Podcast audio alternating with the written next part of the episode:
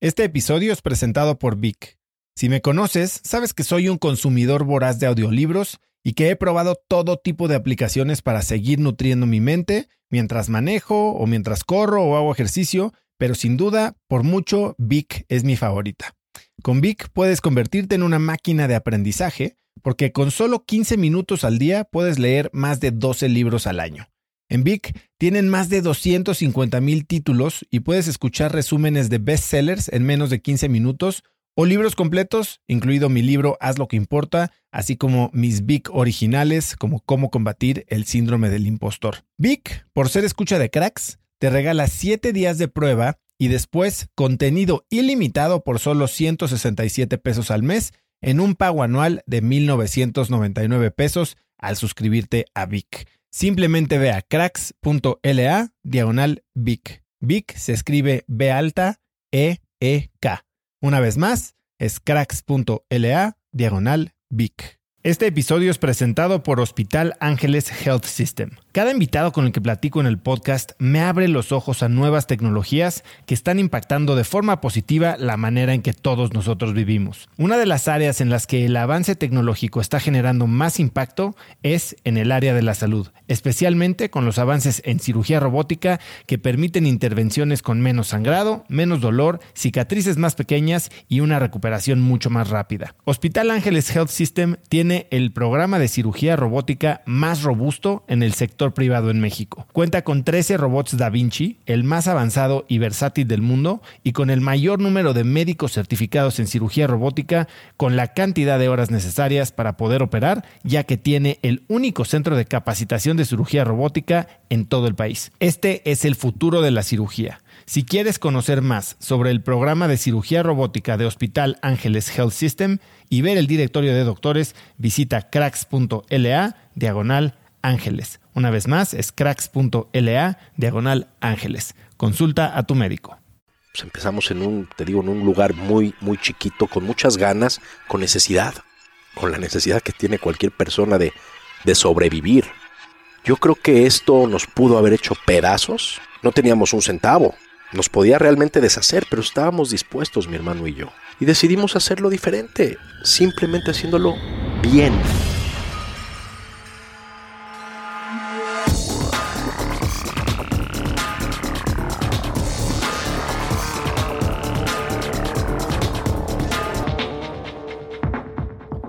Hola y bienvenidos a un nuevo episodio de Cracks Podcast. Yo soy Oso Traba y entrevisto a las mentes más brillantes para dejarte algo único y práctico que puedas usar en tu vida diaria.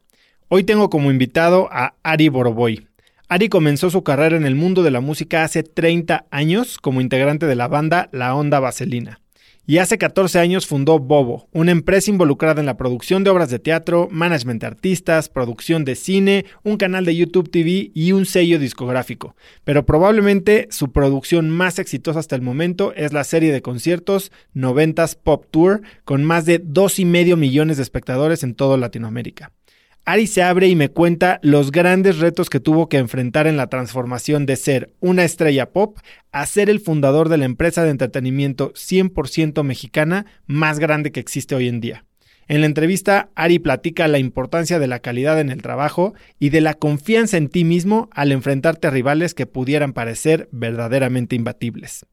Comparte este episodio con alguien usando el link cracks.la diagonal Ari y conecta con nosotros en Instagram ahora o mientras escuches la entrevista mencionándonos en tus historias como arroba osotrava y arroba Ari Boroboy. Boroboy se escribe con B grande y después con B chica. Y así vamos a poder saber que lo estás escuchando y contestarte ahí mismo. Y con eso a un lado, la de hoy es una conversación llena de anécdotas, de reflexión, de buenas lecciones, así que espero que disfrutes de mi entrevista con Ari Boroboy.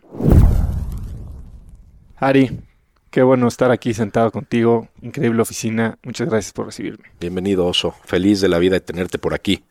Ya te había escuchado algunas veces y, y bueno, pues cayó esta, esta oportunidad feliz de la vida de tenerte por aquí. Gracias a ti por, por venir y por, por tu interesante espacio. Gracias, Ari. Hay mil cosas que quiero preguntarte. Ya empezamos casi que a comernos la comida antes de, sentarnos, pero eh, antes de eso leí algo muy interesante y quiero que me platiques qué es Yebra Kadisha. No sé si ni siquiera lo dije bien. Hebra. Hebra Kadisha. Es de esas cosas que es la primera vez que lo voy a platicar. Hebra Kadisha es, es un grupo, somos, mi hermano y yo pertenecemos a un grupo eh, dentro de la comunidad, dentro de la, dentro de la comunidad judía mexicana, que nos encargamos de limpiar los cuerpos de los judíos fallecidos, eh, siempre con, con, pues, con, mucho respeto y de una manera desinteresada. Y ante los, para los judíos es una mitzvah, es una acción, pues la más, la más grande ante, ante, ante Dios hasta sudé ahorita que me, lo, que me lo preguntas y te voy a decir por qué. Porque es algo que no se dice quiénes están, quiénes estamos dentro. Nada más que tuve la, tuvimos mi hermano y yo un, un, encuentro que es lo que destapó que nosotros estaba, estamos dentro de esta, de estos amigos sagrados. Hebra viene de la palabra Jaber, que es amigos, amistad y Kadish, Kadisha, que es sagrados, eh, porque son nuestras manos las últimas que se encargan de dejar el cuerpo pues lo más puro posible, ya sin entrar a detalles en este momento contigo, lo más puro posible para que para que puedan ser enterrados. Y, y bueno, se destapó ante los medios que estábamos nosotros dentro de, de esta organización eh, cuando un 2 de julio de hace algunos, yo creo que tres o cuatro años, murió don Jacobo Saludowski. Eh, todo el mundo conoció, todo el mundo conocimos a don Jacobo Saludowski y justo eh, a mí me tocaba eh, julio y diciembre, hacemos guardias. Y mi hermano es mi socio en la compañía, pero es mi socio en la vida y también es mi socio aquí. ¿A qué me refiero? Cuando a mí me toca, yo lo invito. Cuando él le toca, él me invita. Yo tengo guardias en julio y en diciembre y él en otros dos meses. Entonces, pues lo invité, ¿no? Aparte es muy curioso, te voy a platicar que justo ese 2 de julio eh, a mí me hablan una noche antes el, nuestro, nuestro jefe, Sami, y, nos, y me dice, ¿cómo andas mañana? Ya cuando me llama yo sé que lamentablemente alguien, alguien murió y que me está llamando para, para, para ir a hacer este, este trabajo, este servicio. ¿Cómo andas mañana? Dije, mañana estoy perfecto. Siete y media de la mañana, siete y media de la mañana. Llegué, llegué un poquito antes que él, entonces entré al lugar donde estaba el cuerpo y abro la, la bolsa y veo la cara y pues irremediable, o sea, inmediatamente lo reconocí. Cerré, me metí a mi celular, abrí Twitter y vi que efectivamente había muerto don Jacobo Zabludowski.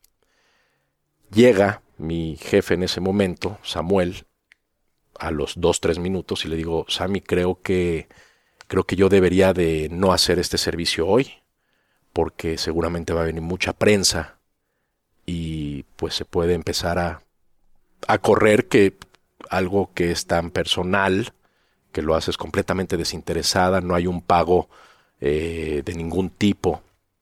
Es algo que hacemos desde hace ya, yo creo que 11 años, mi hermano y yo y que entramos también de una manera muy muy extraña porque regularmente es los papás, de ahí a los hijos, de ahí a los nietos y yo lo que siempre digo es que si mi papá le hubiera tocado hacer esto, eh, se hubiera muerto él, es fuerte.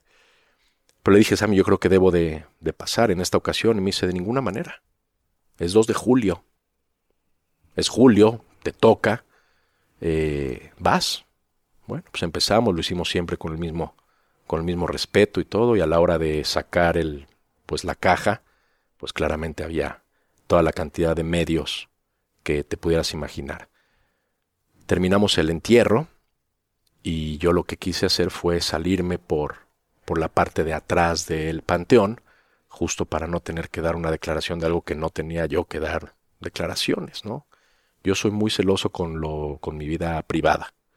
Eh, y esta es de las pocas cosas que son mías, mías, completamente mías y que las hago con todo el amor y con todo el respeto de, del mundo, igual que, que mi hermano. Entonces decidí decidí irme por atrás y nadie me había preguntado hasta el día de hoy, tú, qué es y qué tengo que ver ahí. Eh, algún periódico sacó eh, los motivos por los cuales yo estuve ahí desde su trinchera o cuestionando a las personas que trabajan tal vez ahí en el, en el panteón que nos ayudan.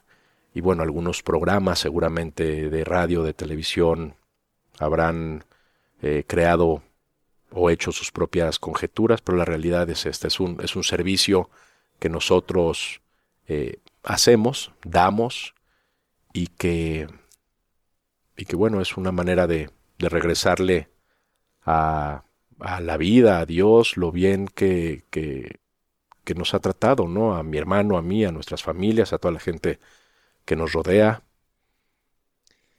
Me pareció muy interesante cuando leí y lo siguiente que me hizo pensar es, y no sabía que llevabas tanto tiempo haciéndolo, pero igual, eh, ¿cómo cambia estar tan cercano a la muerte tu perspectiva o tu entendimiento de la vida? Porque creo que todos pensamos y nos la pasamos viendo pues la vida como un tiempo que termina, ¿no? Y, y, pero lo sabemos ahí, tal vez eso nos hace tomar ciertas decisiones de salud, de trabajo, de estilo de vida, de lo que tú quieras pero nunca lo tenemos tan de frente como o tan frecuentemente como tú.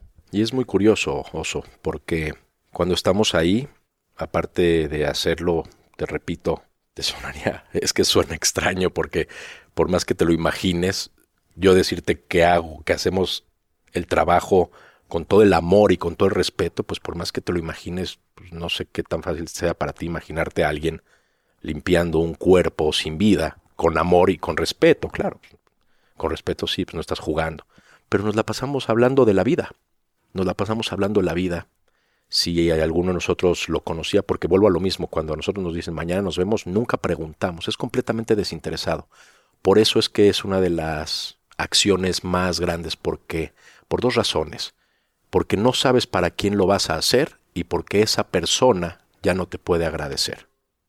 Entonces se convierte en algo completamente genuino, lo más genuino que te puedas imaginar, porque efectivamente no hay nadie que te pueda decir, oye, gracias por lo que hiciste por mí o gracias por esto. Eh, cuando estamos ahí hablamos de la vida, hablamos de la vida, hablamos un poco tal vez de la vida de la persona, si es que lo conocemos, el 90% de los casos no los conocemos, eh, le, le estamos pidiendo constantemente disculpa ¿no? Slija en caso de que le estemos haciendo algo que, que, a él en vida no le hubiera gustado. Eh, los cuidamos, cuidamos mucho. Que tú no sabes si esa persona era pudorosa en ese entonces, en su vida. Entonces cuidamos que, que si estuviera vivo no se sintiera incómodo frente a nosotros. Es, es un acto muy, muy lindo y sí, efectivamente estás, estás con la muerte hablando de, de la vida.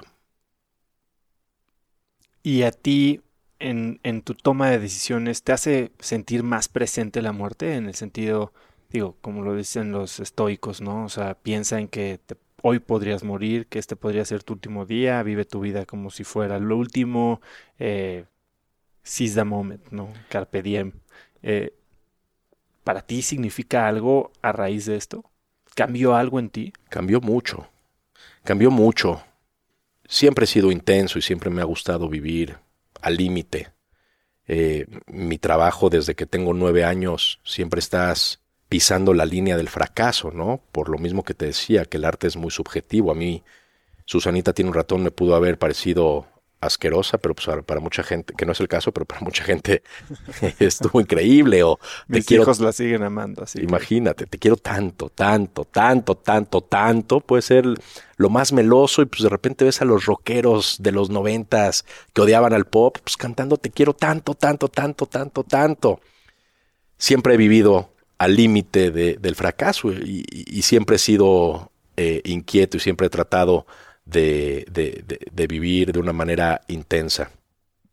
Más allá de que esto me haya cambiado para eso, lo único que yo de repente pienso cuando estoy ahí es que ojalá y el día que me muera, que no sea de una manera en la que mi cuerpo no pueda llegar a estar en un lugar como en el que me ha tocado estar eh, atendiendo, trabajando para, para esos cuerpos, porque, porque lo que hacemos es, es bien lindo. Es, es, es, suena, yo sé que te puede sonar como, este güey está loco, pero, pero es, yo deseo eh, poder morir el día que, que, me toque, que sea dentro de 120 años, eh, y poder estar en, un, en, una, en una plancha como, como esa, en el aspecto de, de que la gente me trate con ese, con, el, con ese respeto y con ese, con ese amor con el que, como el que lo hacemos mi hermano y yo. Si hoy murieras, ¿de qué te quedarías con ganas? ¿Hay algo en tu bucket list o algo que tuvieras ganas de hacer más? En lo laboral no.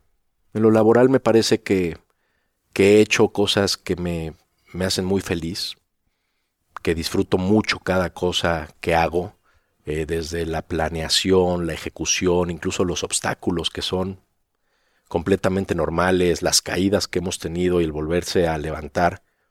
Nada de eso creo yo que me quedaría con ganas. He pisado escenarios increíbles que, que soñé y que, y que ya los he pisado. Hemos ido a países increíbles que, pues, que soñamos y que también ya nos ha tocado.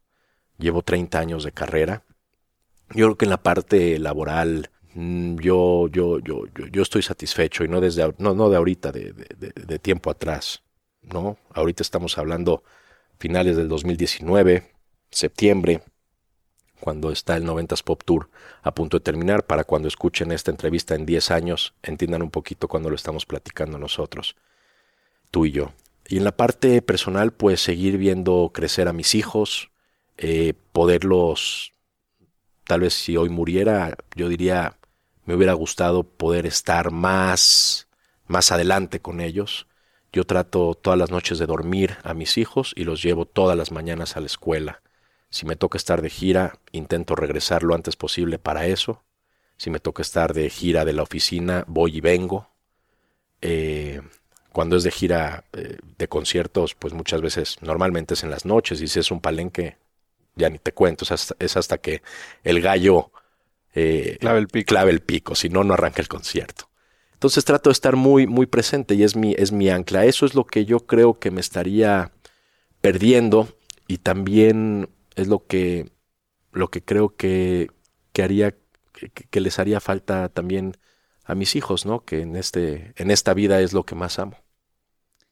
Ari, hoy quiero platicar mucho, la gente te conoce probablemente mucho más por tu trayectoria como cantante, artista, pero quiero empezar la conversación profesional, por decirlo así, en el momento en que se disuelve OV7 por primera vez. 2003. ¿Tú ya habías pensado en este momento qué edad tenías?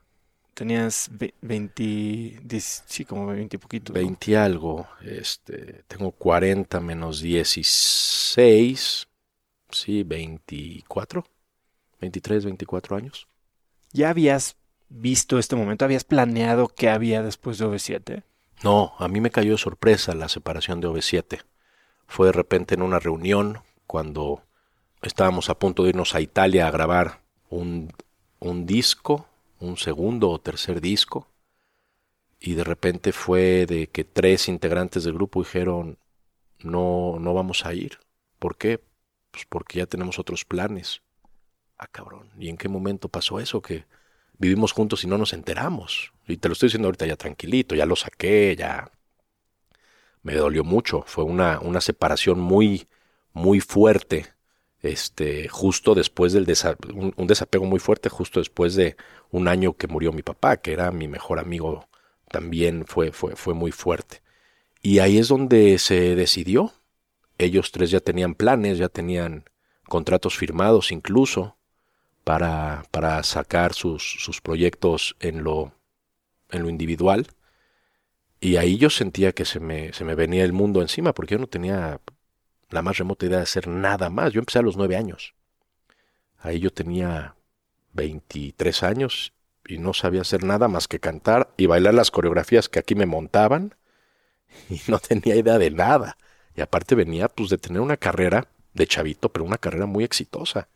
Muchos millones de personas y muchos millones de discos y muchos millones de gente que se identificaba y que, pues de cierto modo, tenía buena onda con nosotros. ¿Qué voy a hacer? Hay un documental de Carlos Markovich que se llama Cuatro Labios, que habla de la, de la separación del grupo. Y es, ¿qué voy a hacer? Digo, ellos tres, qué bueno, qué buena onda, qué padre que, que lo tengan tan claro, tan firmado y tan, tan cerrado, tan en un medio sin fórmulas y tan difícil.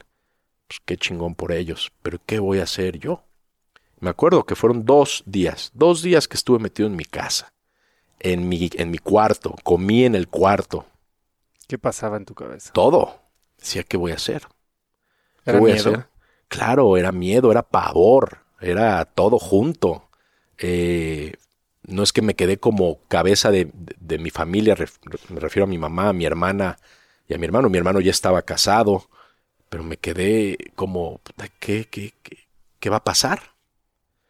Entonces dije, voy a esperar a ver qué pasa. Y mi papá murió, más bien esto sucedió, yo creo que, no sé si en junio o en julio o en agosto, y en diciembre me fui a Acapulco con mi mamá y con mi hermana a pasar fin de año. Y me llegó una llamada por teléfono, Roberto Gómez eh, Fernández, para invitarme a hacer una telenovela. Puta, yo no sé actuar, pero pues tampoco tengo otra cosa, pues vamos a ver de qué se trata. Fui, hice algunos, eh, Benjamín Can nos dio clases de actuación, coincidió con que en esa telenovela estaba Lidia también, este, Ana Layevska, Kika Edgar, que aquí manejamos en la compañía Kika, y a Lidia, bueno, por parte de OV7.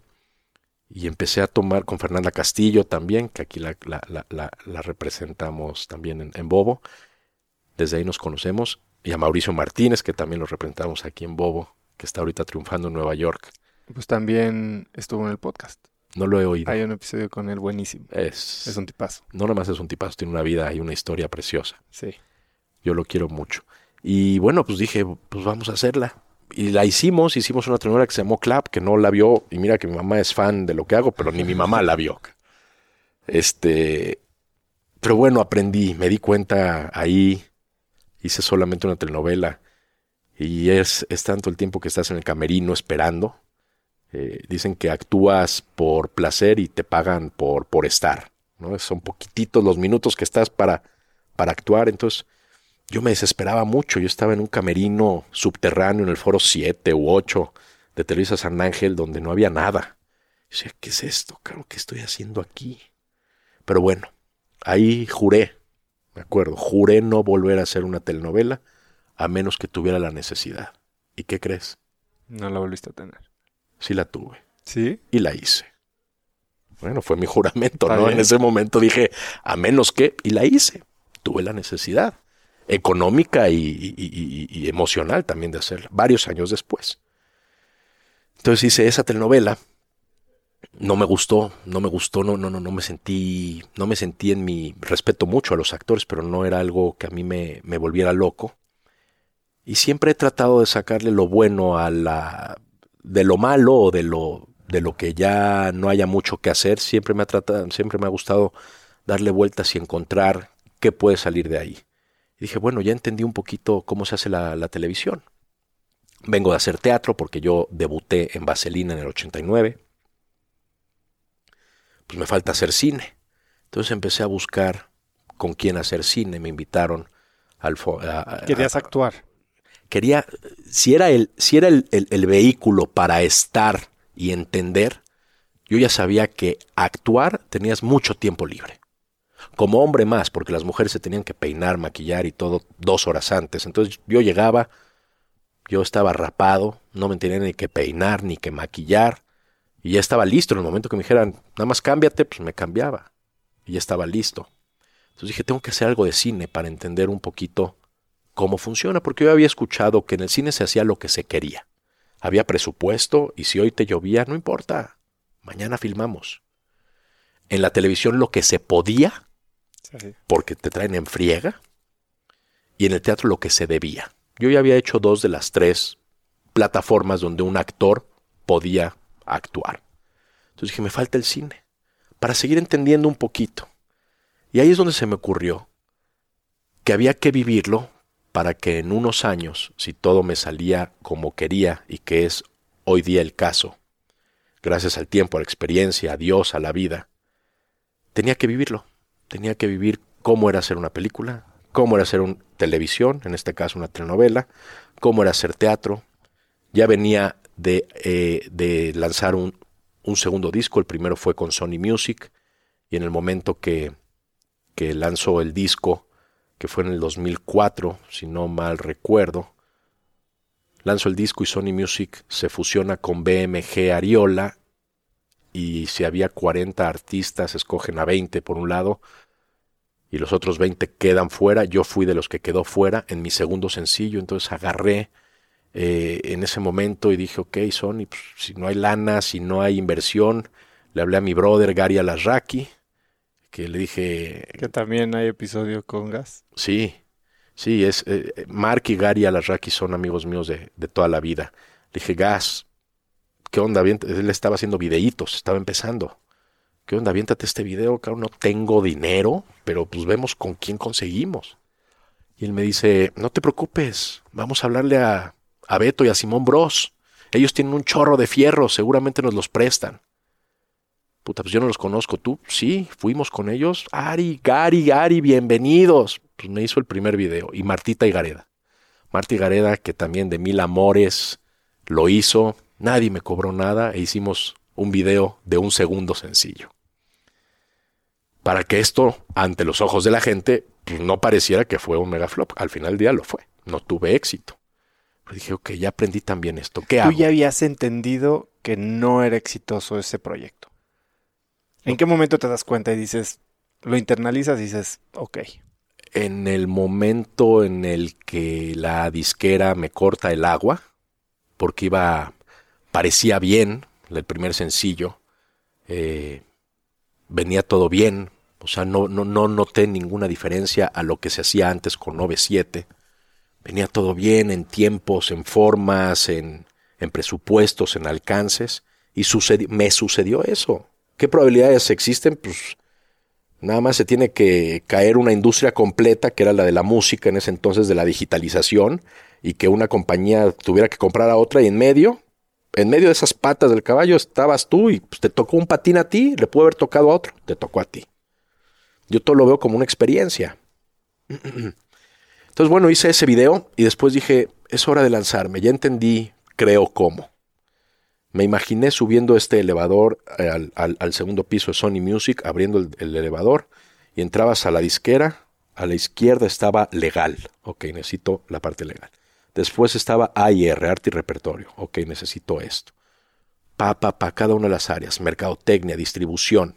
Y todo me lo aventé yo. Fui yendo con externos para ir haciendo todo, todo, todo, todo, todo. Y me lo aventé yo para lanzar mi disco de manera independiente y ahí es donde se crea Bobo Producciones como un sello independiente. Pero te estoy hablando de que mandé maquilar cinco mil discos y todo yo los con llevé dinero propio. todo con dinero propio, lo que me quedaba de lo que había ganado. Y yo personalmente en una camioneta prestada, porque yo tenía coche, en una camioneta prestada los llevé a Sanborns, a Mix Up, a los centros de distribución. A los mismos centros de distribución tuve que ir a recogerlos después cuando no se vendieron. Hasta hace poco tiempo tenía discos míos este, físicos. Tuve un, un, contrato que yo busqué con la marca Steren de electro, electrónica. Y me acuerdo perfecto que ese dinero que me dieron, que fui a recoger a Steren, directito lo fui a cambiar para empezar a pagar las cosas que tenía que pagar. Video, eh, vestuario, eh, promoción, marketing, bla, bla, bla, bla, bla. Todito me lo eché. Yo estaba en ceros. Yo me había apostado absolutamente todo. Estaba en ceros. Si me iba bien, pues tal vez lo recuperaba. Pero me quedé en ceros. ¿Cuál era el plan? ¿Cuál era tu visión al lanzarte de solista? Es, ok, voy porque pues, es lo que sé hacer, es por lo que me gusta y es porque si no, pues ¿qué más hago? Yo no creo haberlo hecho con el amor y que con la pasión que hago hoy día las cosas. Lo hice porque yo veía que los solistas que salían de los grupos pues tenían una oportunidad y es como el, era como el camino a seguir, ¿no? Ya salió Robbie Williams de Take That, ya salió Ricky Martin de Menudo, ya salió este Benny, Eric, Paulina, Talía de Timbiriche, ya salió Lidia, Oscar, eh, Kalimba de OV7, o sea, me parecía que era como lo normal, ¿no? Un grupo se disuelve, pues cada uno va y le busca por su lado. Pues yo tenía que buscar, nada más que no me entendía con la disquera, no me entendía con el momento, no me entendía con la vida, no sabía hacer otra cosa. Me acuerdo que me fui, antes de grabar este, este primer disco, esto es un dato curioso, me fui, estuve tres meses en Miami, donde grabé parte del disco, estuve un mes y medio en Nueva York y estuve un mes y medio en Londres, donde grabé la otra parte del disco. Y ese mes y medio en Nueva York, a los tres días, yo ya estaba aburrido. ¿Qué hago aquí? a pesar de que ves que pasa un chorro de gente, dije, voy a explorar algún otro talento que tenga. Entonces me puse a dibujar para intentar vender dibujos míos donde nadie me conociera, que era en Central Park. Hice tres. Dibujo de la fregada. Toda la vida he dibujado asqueroso. ¿Y sabes cuántos vendí? Ni uno. Entonces, puta yo estaba hasta medio frustrado. Yo dije, se me acabó la vida. Se me acabó el grupo, se me acabó la vida. No tengo un papá que me recomiende qué hacer. A cualquier persona que me acerque, que no sea del medio, de la industria tan difícil, pues me va a dar algún consejo como ven y métete a mi fábrica. Ven y yo tengo una fábrica, un primo que es textilero, ¿no? Puta, iba yo a... Con todo respeto para todos los que lo hacen, pero es que eso a mí no me hubiera aprendido ni tantito. Entonces el tiempo, como platicábamos, pues, te va dando un poquito de experiencia y te va dando un poquito de, de, tablas y te vas dando cuenta qué es lo que quieres ir haciendo. Hasta que arranco Bobo con este segundo disco completamente independiente. En el Inter estuve detrás de un productor al que le pagaba y le pagaba y yo le pagaba y le pagaba de los poquitos conciertos que tenía antes de recuperar yo mi inversión le pagaba y le pagaba y le pagaba para ir haciendo una ronchita para que me produjera un disco que nunca me entregó y que el dinero ahí se quedó. Entonces dije, puta, ¿qué voy a hacer? Pues, ¿Qué necesidades tienen los artistas? Entonces hablo con mi hermano y empezamos Bobo, porque en ese entonces también mi hermana chica necesitaba y Jack estaba en Coca-Cola, ¿no? Estuvo en Coca-Cola como ocho o nueve años y después se fue a agencia, a abrir la agencia de conciertos, de espectáculos para TV Azteca.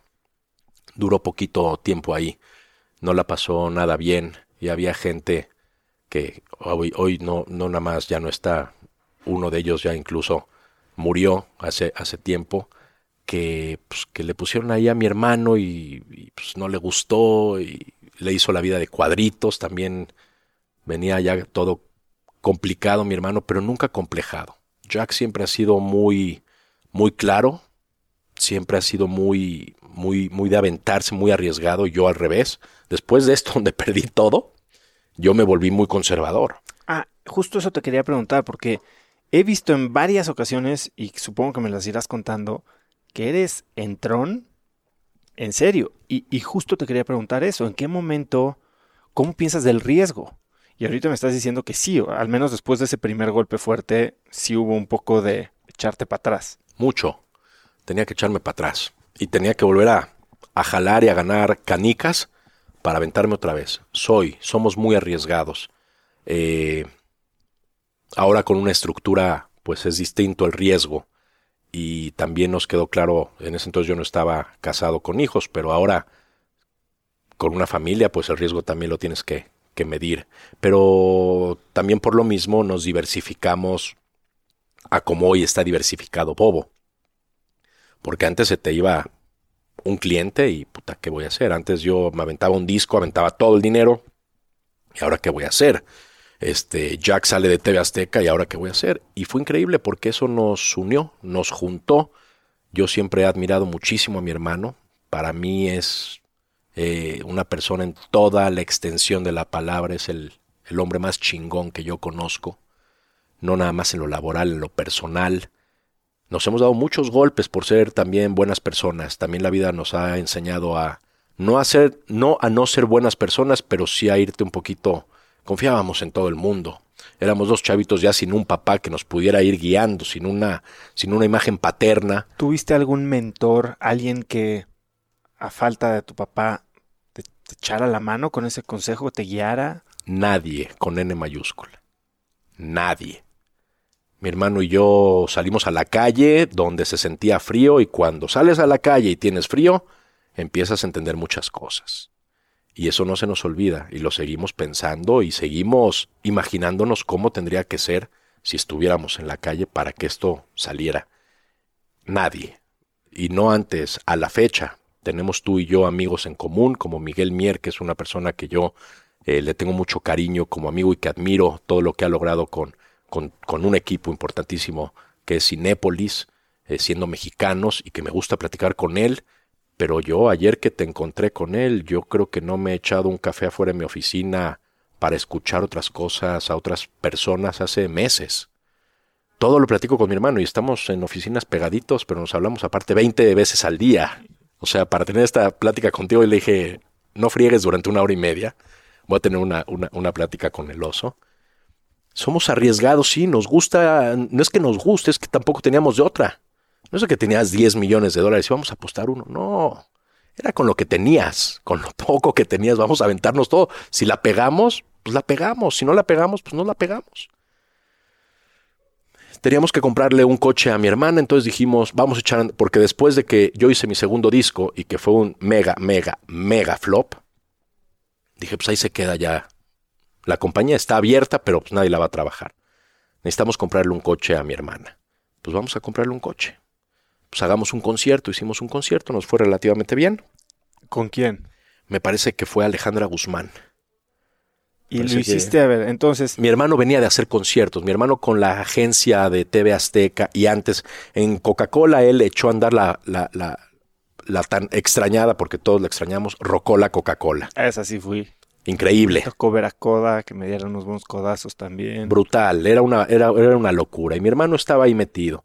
Y después en Agencia Azteca le tocó a él traer a los Rolling Stones, producir todo lo de los Rolling Stones para Monterrey, porque Ocesa es quien lo traía aquí en México. Entonces mi hermano sabía hacer conciertos y dijimos, pues vamos a arriesgarnos, cabrón. vamos a aventarnos a hacer Alejandra Guzmán, creo que era, en Monterrey. Apenas empezaba la arena Monterrey. Pues vamos, la hicimos y nos alcanzó así exactito para pagar una camionetita Toyota para mi hermana. su lana, ahí negociaste tipo con Alejandra pagarle después, este, fue mucho de saliva. Seguramente fue mucho de saliva, no con ella, con su manager en aquel entonces. Este, fue mucho de saliva y de ir viendo cómo, cómo iba la venta y de ir encontrando la manera, porque ser promotor eh, tiene mucho glamour, pero tiene un riesgo que te vuelves loco. Ser promotor es como ir a Las Vegas y apostar todo tu dinero a un solo número de la, de la, de la... Cuéntame cuál, qué es la chamba de un promotor. Un promotor es primero ver qué artista, en ese entonces no había ni redes sociales ni nada digital tan importante como para ahorita darte cuenta dónde está funcionando un artista, dónde están descargando las canciones, dónde están escuchando al artista. Era un poquito chuparte el dedo, ponerlo al aire a ver de qué lado venía el viento y que ahí no te tocara eh, un artista que le compitiera, no sé, dos meses antes o después de tu fecha, que no hubiera mal clima, que no fuera puente, eh, que, a la gente le pudieras llegar de alguna manera. La situación no estaba como está ahorita o como estuvo hace un poquito de tiempo en el norte del país tan, tan peligrosa como, como en ese, en ese entonces no estaba como, como estuvo hace poquito. Eh, y pues nos aventamos, nos arriesgamos. Me parece que lo de Alejandra, ahora que estoy haciendo memoria, tuvo que ver un poquito como un el chance de que de regreso, cuando Jack hizo Rolling Stones con la agencia Azteca en Monterrey, él invitó a Alejandra Guzmán a abrirle a los Rolling Stones. Entonces me parece que le tomó como un cariño especial ella y su gente para después poder hacer a Alejandra Guzmán solita en la Arena Monterrey. Porque intercambio de dinero previo y anticipos y eso no me acuerdo que haya. No teníamos de dónde sacar, entonces no me acuerdo de dónde, de dónde haya, haya, haya pasado eso. Y bueno, sucedió. Hicimos el concierto, jaló bien. Compramos una camionetita Toyota blanca para mi hermana. Eh, se la regalamos, eh, fue mucha emoción. Y a partir de ahí dijimos, mi hermano y yo, ¿por qué no nos seguimos? Sigámonos. Hoy el nombre, puta, le habíamos puesto Bobo por Boroboy, Boroboy. Él, no, pues nada, ya quedó así el nombre. No vamos ahorita a pagar para cambiar el acta constitutiva y el nombre. Pues ya, ya quedó. Ahí empezó Bobo. Como te estoy platicando, empezó Bobo. Sin un plan de largo plazo. Cero. Era vamos a comprar una camioneta, jaló, vamos a hacernos la que Porque ya había una necesidad, porque mi hermana entraba a la universidad. Ya, ya, ya no había. Ya era una, ya, ya tenía una necesidad. En esos primeros días, ¿te acuerdas de algún error de novato que hoy lo piensas y dices, no puede ser que hayamos sido tan estúpidos? Todos. Todos. Lo del concierto de la Guzmán, yo creo que nos salió, nos salió muy bien porque Dios dijo, bueno, estos cuates si ponen un circo le- le- les van a crecer los enanitos, ya es hora de, de darles chance, ¿no? Yo creo que ya han aprendido. Y fuimos aprendiendo. Pero todo, todo, todo fue, fue un error haber invertido absolutamente todo. Y no fue capricho mío de volverme un solista. Lo que pasa es que pues, es lo que yo entendía que es lo que tenía que suceder posterior al grupo. Muchos errores, de todo fuimos aprendiendo. Y ¿Qué hubieras seguimos hecho- aprendiendo. ¿Qué hubieras hecho, por ejemplo, hoy ya con 20 años después de esto o, o 15? ¿Qué hubieras hecho diferente en ese momento? Hoy pensar, imagínate ni siquiera en tu segundo disco, en tu primer disco, que te hubieras tomado más tiempo, hubieras buscado otras cosas que hacer, hubieras tratado de abrir tu, tu rango de acción para saber que no tenías que seguir cantando. ¿Qué hubieras hecho? Me hubiera encantado contar con una estructura como la que tiene mi compañía para dársela a los artistas. Me lo aventé todo solo. Entonces, cuando eres solo y dependes de ti y todo lo haces tú, tienes un techo y no puedes llegar más allá. Me hubiera encantado tener una estructura como la que hemos creado aquí en esta compañía para poderle dar el servicio al artista que desde mi punto de vista necesita, para poder ser eso, artista y rodearme de la gente chingona de la que me he rodeado y poder estar con gente chingona como la que la que la que por suerte se ha acercado a mi vida y, y con la que he logrado esta compañía. ¿En qué momento te das cuenta de la oportunidad del negocio de la nostalgia? Pasan siete años desde la separación de OV7 hasta que nos volvemos a reunir. Yo ya había hecho, te digo, este par de, bueno, una telenovela, los dos discos, y yo vivía en la Condesa, eso sí me alcanzó a alcancé a comprar un departamento con el dinero de la gira del adiós en la Condesa. Y pues yo ya tenía 29 años, me quería salir de casa de mi mamá, no por otra cosa, simplemente porque pues quería vivir eh, lo que es vivir solo, ¿no? Y en la Condesa pues estaba increíble. Eh, llegó un momento en el que dije, tengo que salir, tengo que salir adelante. Yo me quedé en mi casa haciendo, creando, pensando, con los miedos de que hasta el dibujar me había ido mal en Nueva York y con mis dos discos me había ido mal. Dije, algo tengo que hacer. ¿Cómo lidias con ese sentimiento de fracaso en ese momento? Es que es horrible. Nada, lidias con eso, pues no frente a la demás gente, pero echándote unas buenas lágrimas a la hora de bañarte, salir, ver. Yo ¿Algún veía- libro que te haya ayudado? No, ningún libro. Yo soy mucho de pensar y de pensar y de yo escribir. De pensar y de pensar y de pensar. Yo me la paso pensando. Yo me la paso en este sillón donde tú estás enfrente de mí, viendo mi pared, viendo el disco y agarro, apunto aquí dos cosas, llego a mi casa, tengo un iPad ahí guardado, escondido, que no tiene internet, donde apunto todo, muy rudimentario, ¿no? De que pues, ya no sabes ni siquiera si alguien se te puede meter o no a jalar estas casi 70 ideas que hace unos meses tenía y que hemos estado llevando a cabo, pero yo decía, es momento de, de seguir otra vez. Ya me caí, una, va, dos, va, tres, va, cuatro. Pues, ¿qué voy a hacer? Otra vez. Y creo que ese, ese- esa es la clave del éxito. Yo no, conozco, yo no conozco a nadie que le haya ido increíble a la primera y que esté tan contento y tan apasionado con lo que está haciendo porque, porque le fue fácil. Y somos humanos y de repente lo fácil, lo fácil viene y lo así como fácil viene, así de fácil se va. Y me parece que eso fue lo que me empezó a motivar y el, el reencontrarme con la persona que dormía durante toda mi vida en el mismo cuarto, que era mi hermano, pues con ganas de, de echarle para adelante también a los, a los madrazos, a lo que viniera. Sin haber yo estudiado una carrera completa, más que cuatro semestres de mercadotecnia, donde me parecía ah, interesante, pero nada, pues no llegué a la parte rica, ¿no? Por todas las giras que tuve con 97. Y dije, es momento de echarle otra vez para adelante. Y vamos para adelante. No tenemos dinero, ¿qué hacemos? Pues vamos a dar servicios. Órale. Pues empecé, yo estaba ahí en ese entonces en la Condesa de novio de Paola Núñez, que es actriz. Y un común denominador de los artistas es que son desorganizados a la hora de llevar a cabo sus pagos, sus cuentas, sus cobros. Y me acuerdo perfecto que yo pues, estaba en mi departamento de la Condesa y ella de repente pasó todo un día y una noche que no me escribió ningún mensaje ni nada. Hasta el día siguiente me mandó un mensaje del teléfono de un actor amigo suyo y me dijo, es que me cortaron el celular. Y llegué a mi casa y tengo cortada la luz, tengo cortado el teléfono, tengo cortado el gas. Yo dije, puta, esto, esto lo he escuchado tantas veces que voy a hacer entonces una compañía que se llame Bobo Outsourcing para ayudarle a todos los actores conocidos míos a pagar su agua, su luz, su predial, su teléfono, mandarle dinero al papá, a la mamá, a los que son foráneos, a los hijos, si tienen perros, mandar por los perros.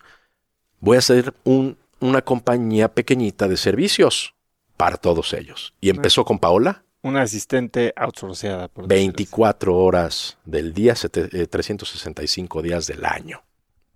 Lo que necesitaran. Y yo fui el primero en ponerme de este lado a recibir todos los mensajes y todas las peticiones. Y después fui agarrando gente de hoteles, que fui con amas de, no, no amas de llaves, eh, bellboys o los de concierge, a decirles, vente, te invito a trabajar aquí. Total que empezó a crecer y a crecer y se empezó a, a mover, porque todos tenían esa necesidad. Al día de hoy se lo seguimos llevando a muchas. Estoy hablando ya de muchos años después. Porque todos es, eh, entonces estos actores y estas actrices se dedicaban única y, exclusivamente a ser actores y actrices, y a ser mejores, y a ganar mejores papeles, y a lograr cosas increíbles. Y te puedo nombrar muchísimos de estos actores y actrices que hoy día son pues, los más importantes coincidentemente de este país, ¿no? Coincide con que son de los más importantes de este país y los más taquilleros y son extraordinarios actores y actrices. Cuando a un artista le pones el pan de la pizza para que le eche todo y se convierta en lo que realmente es, es una locura. Un artista puede mover al mundo, puede cambiar la percepción, puede darle alegría a la gente que está triste, puede Madonna ponerse un, un, un smoking con, con, moñito y el mundo entero, las mujeres van a poner smoking con moñito porque ya lo hizo un artista como Madonna. Entonces, cuando al artista le dejas ser lo que es, por eso que te digo que yo que hubiera querido en ese entonces, tener una estructura como la que hoy ofrece Bobo a sus, a sus talentos, a los talentos firmados aquí. Ahí empezó. Después estos actores, con la confianza, porque teníamos hasta la llave de sus casas, ¿no? Nos tocó un par de actores que eran pareja y que se separaron y puta, ahí estábamos nosotros en medio, a ver, cabrón, esto es tuyo, no, esto es de ella, no, eso es mío. Ya no se hablaban y estábamos nosotros en medio de ellos, ¿qué hacemos? ¿Cómo hacemos? Cómo ayudamos, un divorcio nos tocó ayudar también, este, problemas de todo tipo, porque en parte todos tenemos problemas, ¿no? Y un artista de repente tiene más y somos más sensibles, entonces se convierten en, en que se te está cayendo el, el mundo. Pues eso empezó a crecer y con la confianza de tener hasta la llave de la casa, de repente se acercó una de ellas y nos dijo, oye, se me acabó el contrato con la televisora, yo les tengo mucha confianza, ¿podrían ustedes negociarlo? Y pues Jack empezó a, lograr unas negociaciones increíbles. Y los de TV Azteca que no estaban contentos y no se lograba nada, vámonos para Televisa. Y los de Televisa, vámonos para TV Azteca. Y por ahí empezaba Telemundo a dar un poquito de qué hablar, vámonos a Telemundo. Y los que no a Univisión. Y empezó con todo este movimiento de fichas, ¿no? De una manera pues, muy inteligente, como es mi hermano, y estos actores y actrices a ganar más dinero y después empezamos a ayudarles con sus inversiones. ¿Por qué? Porque yo siempre he creído que los boxeadores, los futbolistas y los artistas, pues de repente te llega un buen, una buena lana y que no es constante y pues te la, te la, chutas. en viajes viejas, joyas, este, coches, etcétera, etcétera. Entonces, empezar a armarles un patrimonio para que el día de mañana, cuando no tengan trabajo, que es muy común en este negocio, puedan vivir de sus rentas. Y pues Paola en ese entonces fue la primera que me dijo, ni siquiera me da tiempo, estoy haciendo una novela, ni siquiera me da tiempo de ir a ver ese, ese departamento que me estás eh, diciendo que vale la pena, porque yo ya te comenté que lo único con lo que me quedé fue con el departamento de la condesa que compré y que por lo menos no tenía que pagar renta, tenía que pagar 3.200 pesos de mantenimiento y esa era mi preocupación más grande porque siempre tenía queso y, este, tortillas. para echar quesadillas. Nunca tuve problemas de, de, tener para qué comer, pero no tenía nada, nada de excedente. Entonces yo dije, tiene que ser por aquí. Entonces de Paola vino otra y otra y otra y otra y otra y otra y otra. Entonces compraba yo, llegué a comprar, no para mí, sino para todos ellos, docenas, de a 12 en 12 departamentos. Entonces ya de repente me empezaban a voltear a ver mis cuates constructores pues, como un, güey, voy a hacer esto, te lo aviento a ti y dime, y vamos por este y por este comediante y por esta actriz, papá, papá, y yo veía cuánto es lo que ellos iban ganando y cómo invertírselos para que cuando no tuvieran dinero, pudieran ser actores y actrices por vocación, por elección, no por dinero, porque ya se les acabó el contrato, pero yo quiero hacer una, no, Paola quería hacer una película eh, independiente, sin dinero, por el simple hecho de, de actuar, porque es su mayor pasión, me consta, con sus amigos. Pues no hay lana, pero pues ahí te está entrando de rentas de tus departamentos. Me acuerdo perfecto que Paula me dijo, si tú estás viendo que esos departamentos me van a redituar, nada más dime a nombre de quién hago el cheque y hazme el favor de llevarlo. Y ahí empezó. Y empezó a crecer y a crecer y a crecer. Entonces dije, ok, ya tienes los departamentos.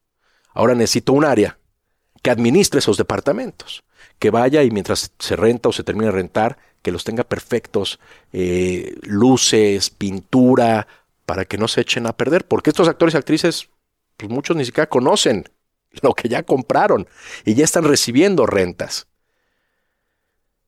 Al día de hoy, pues así fue el, el comienzo, fue muy, muy divertido y dije, por aquí creo que hay un nicho. Empieza esta confianza para empezar a manejar actores y actrices, negociar ya su parte laboral y llevarles su parte personal y sus inversiones a futuro. Y ahí empieza la parte de management. Empezamos con actores y actrices, eh, vamos creciendo, vamos logrando un espacio en el, en el medio. Los managers que ya llevan mucho tiempo juntos pues, nos veían a los Boroboy como que esto les va a durar un añito, un añito y medio se juntaron todos, por ahí ahorita busco una carta que, que me mandaron y que a mí me da mucha risa, porque se juntaron todos para hacernos bloque, para que no entráramos a poder seguir negociando, porque la gente, harta de lo mismo, venía con nosotros. Y no nada más venía con nosotros, venían hartas no nada más de un mal manejo, venían hartas de que no entendían un contrato. Nadie se los explicaba. Y estaban atorados por años, nadie se los explicaba, nada más les decía, fírmale aquí, porque yo me voy por mi porcentaje.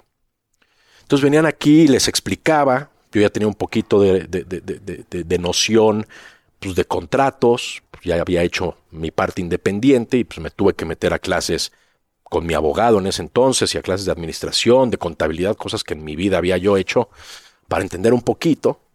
Eh, y empezó a crecer y a crecer y a crecer y a crecer y a crecer.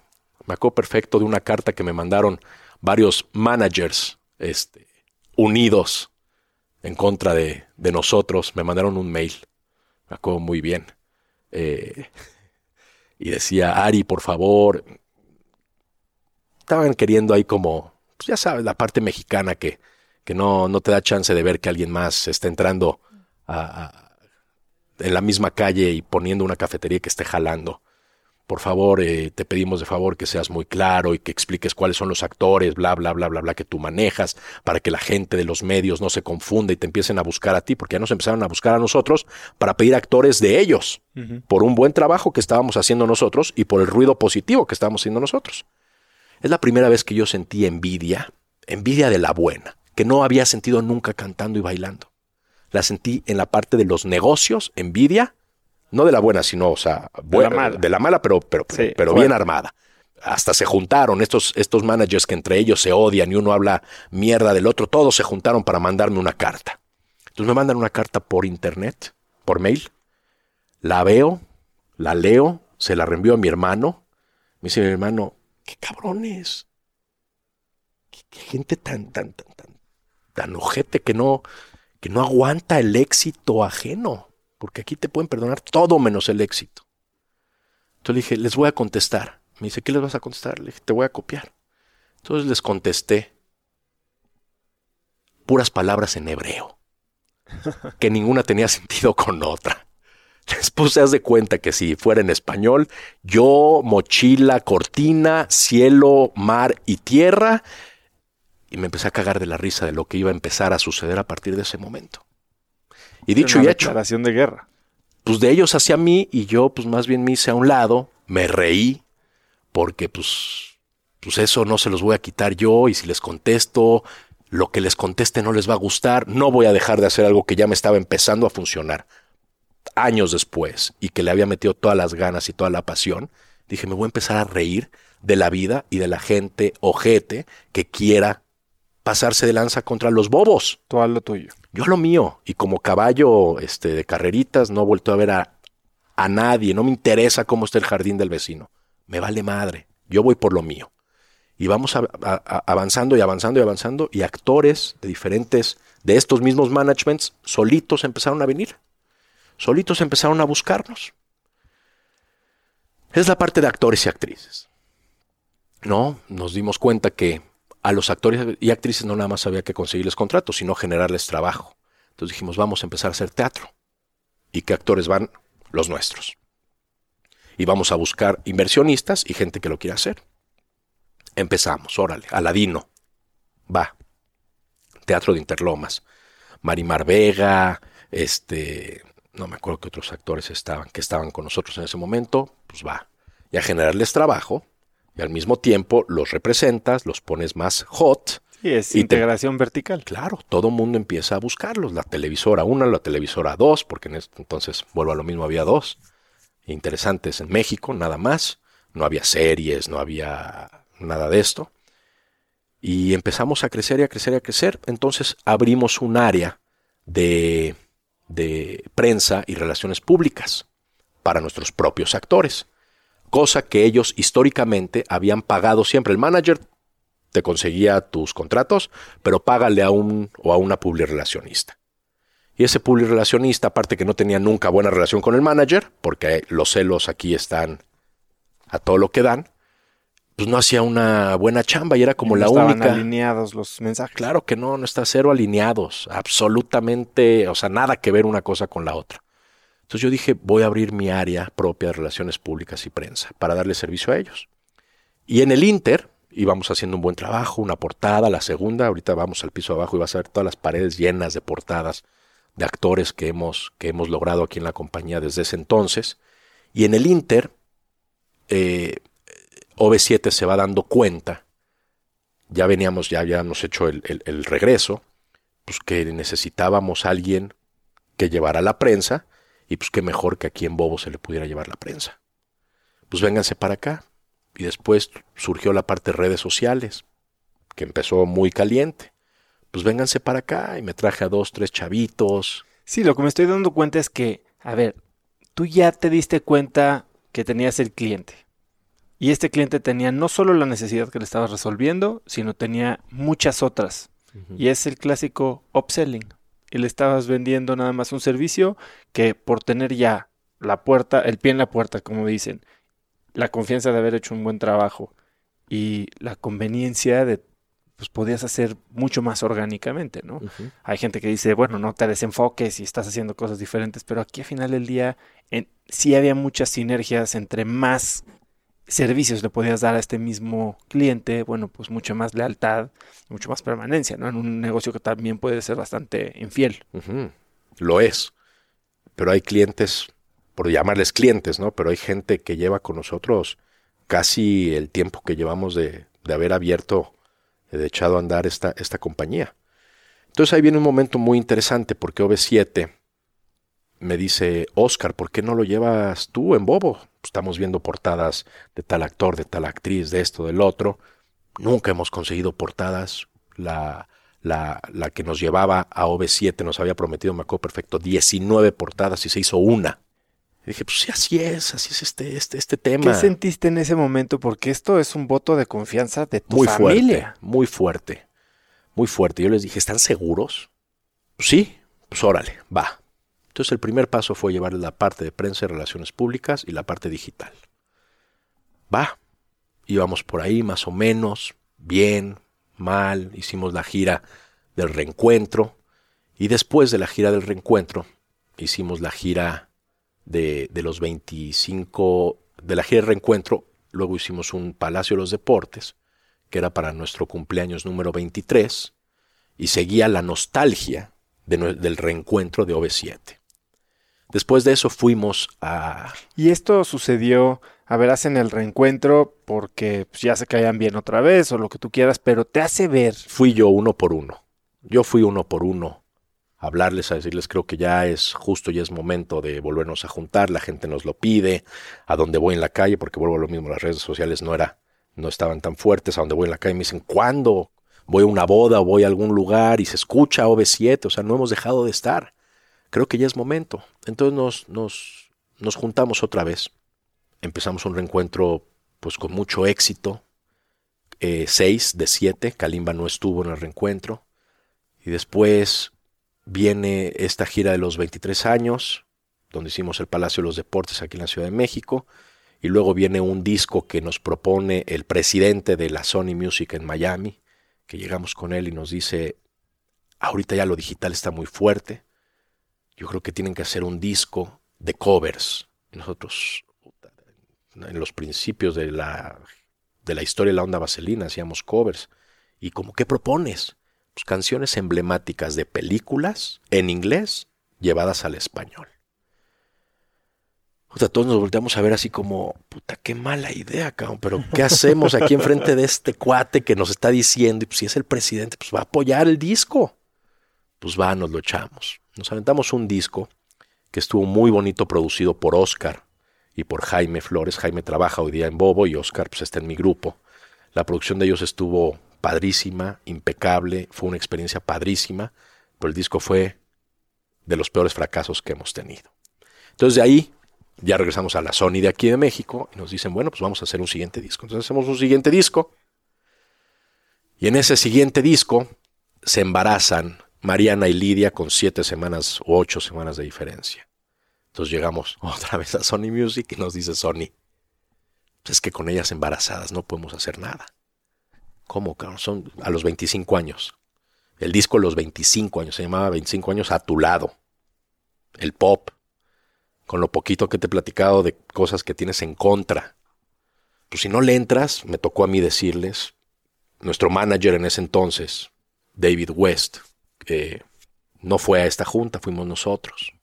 Eh, le digo al presidente de, de- de Sony, si no le entras porque ellas dos estén embarazadas, yo te voy a entender, ¿no?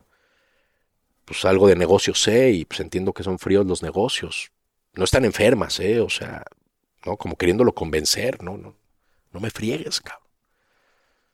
Viene el mundial, van a dar a luz justo cuando empiece el mundial, con siete semanas de diferencia, dura dos o tres meses el mundial, la gente está clavada ahí. Terminando, hacemos toda la promoción que no hicimos, vamos para adelante. Dame una semana, me comentó. A la semana me habla y me dice, ya lo platiqué con todo el equipo y no, no va para adelante.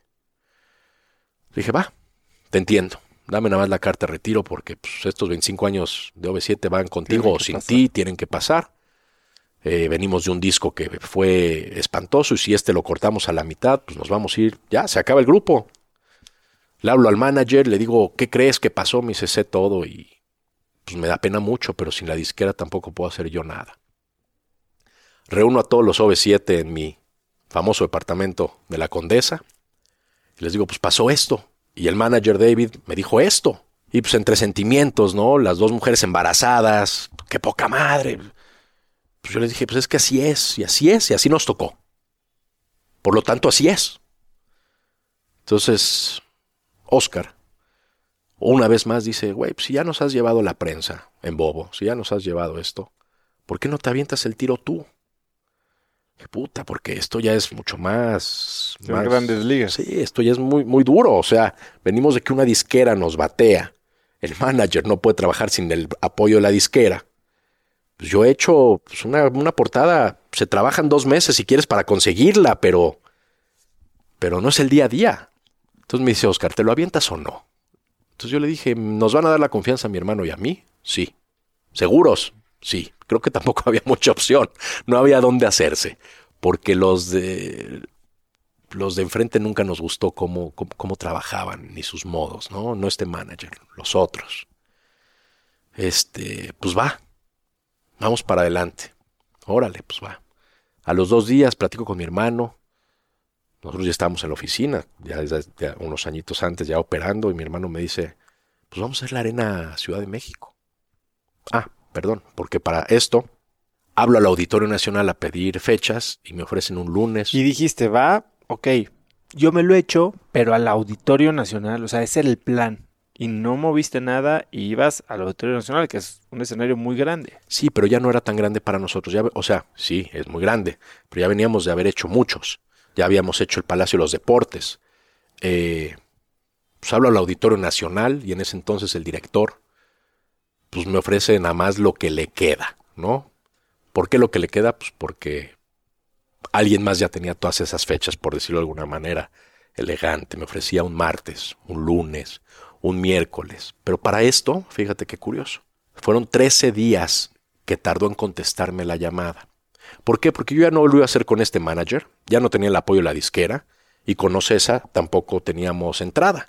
Entonces, si no tenías esta trifecta perfecta, pues no tenías entrada al Auditorio Nacional, en pocas palabras, para no entrar a detalles. Hasta que el día 13, me acuerdo perfecto, consigo el mail de Rafael Tobar y de Teresa, que en paz descanse, que en ese entonces era el, el secretario de cultura. o algo así. Conseguí el correo y le mandé un correo. Entonces le digo, mucho gusto, usted no me conoce a mí, o probablemente sí, soy Ari Boroboy, manejo el grupo OV7, y por más que he intentado entrar al auditorio nacional en mayúsculas, que es tan tuyo, oso, como mío, como quien sea, me encuentro con las puertas cerradas constantemente. Le suplico me ayude a abrirlas, y de ser así, pues invito a sus hijos, si es que tiene, o nietos, al concierto. Es la única manera en la que se me ocurre que pudiera Agradecer. Agradecer esto. Entonces él me contesta y me dice, ah, porque le digo, el señor Luis Carlos Romo pues, me está diciendo que si no es con la compañía con la que siempre ha trabajado, pues que me va a dar un lunes o un martes. Y pues a mí no me funciona los lunes o los martes.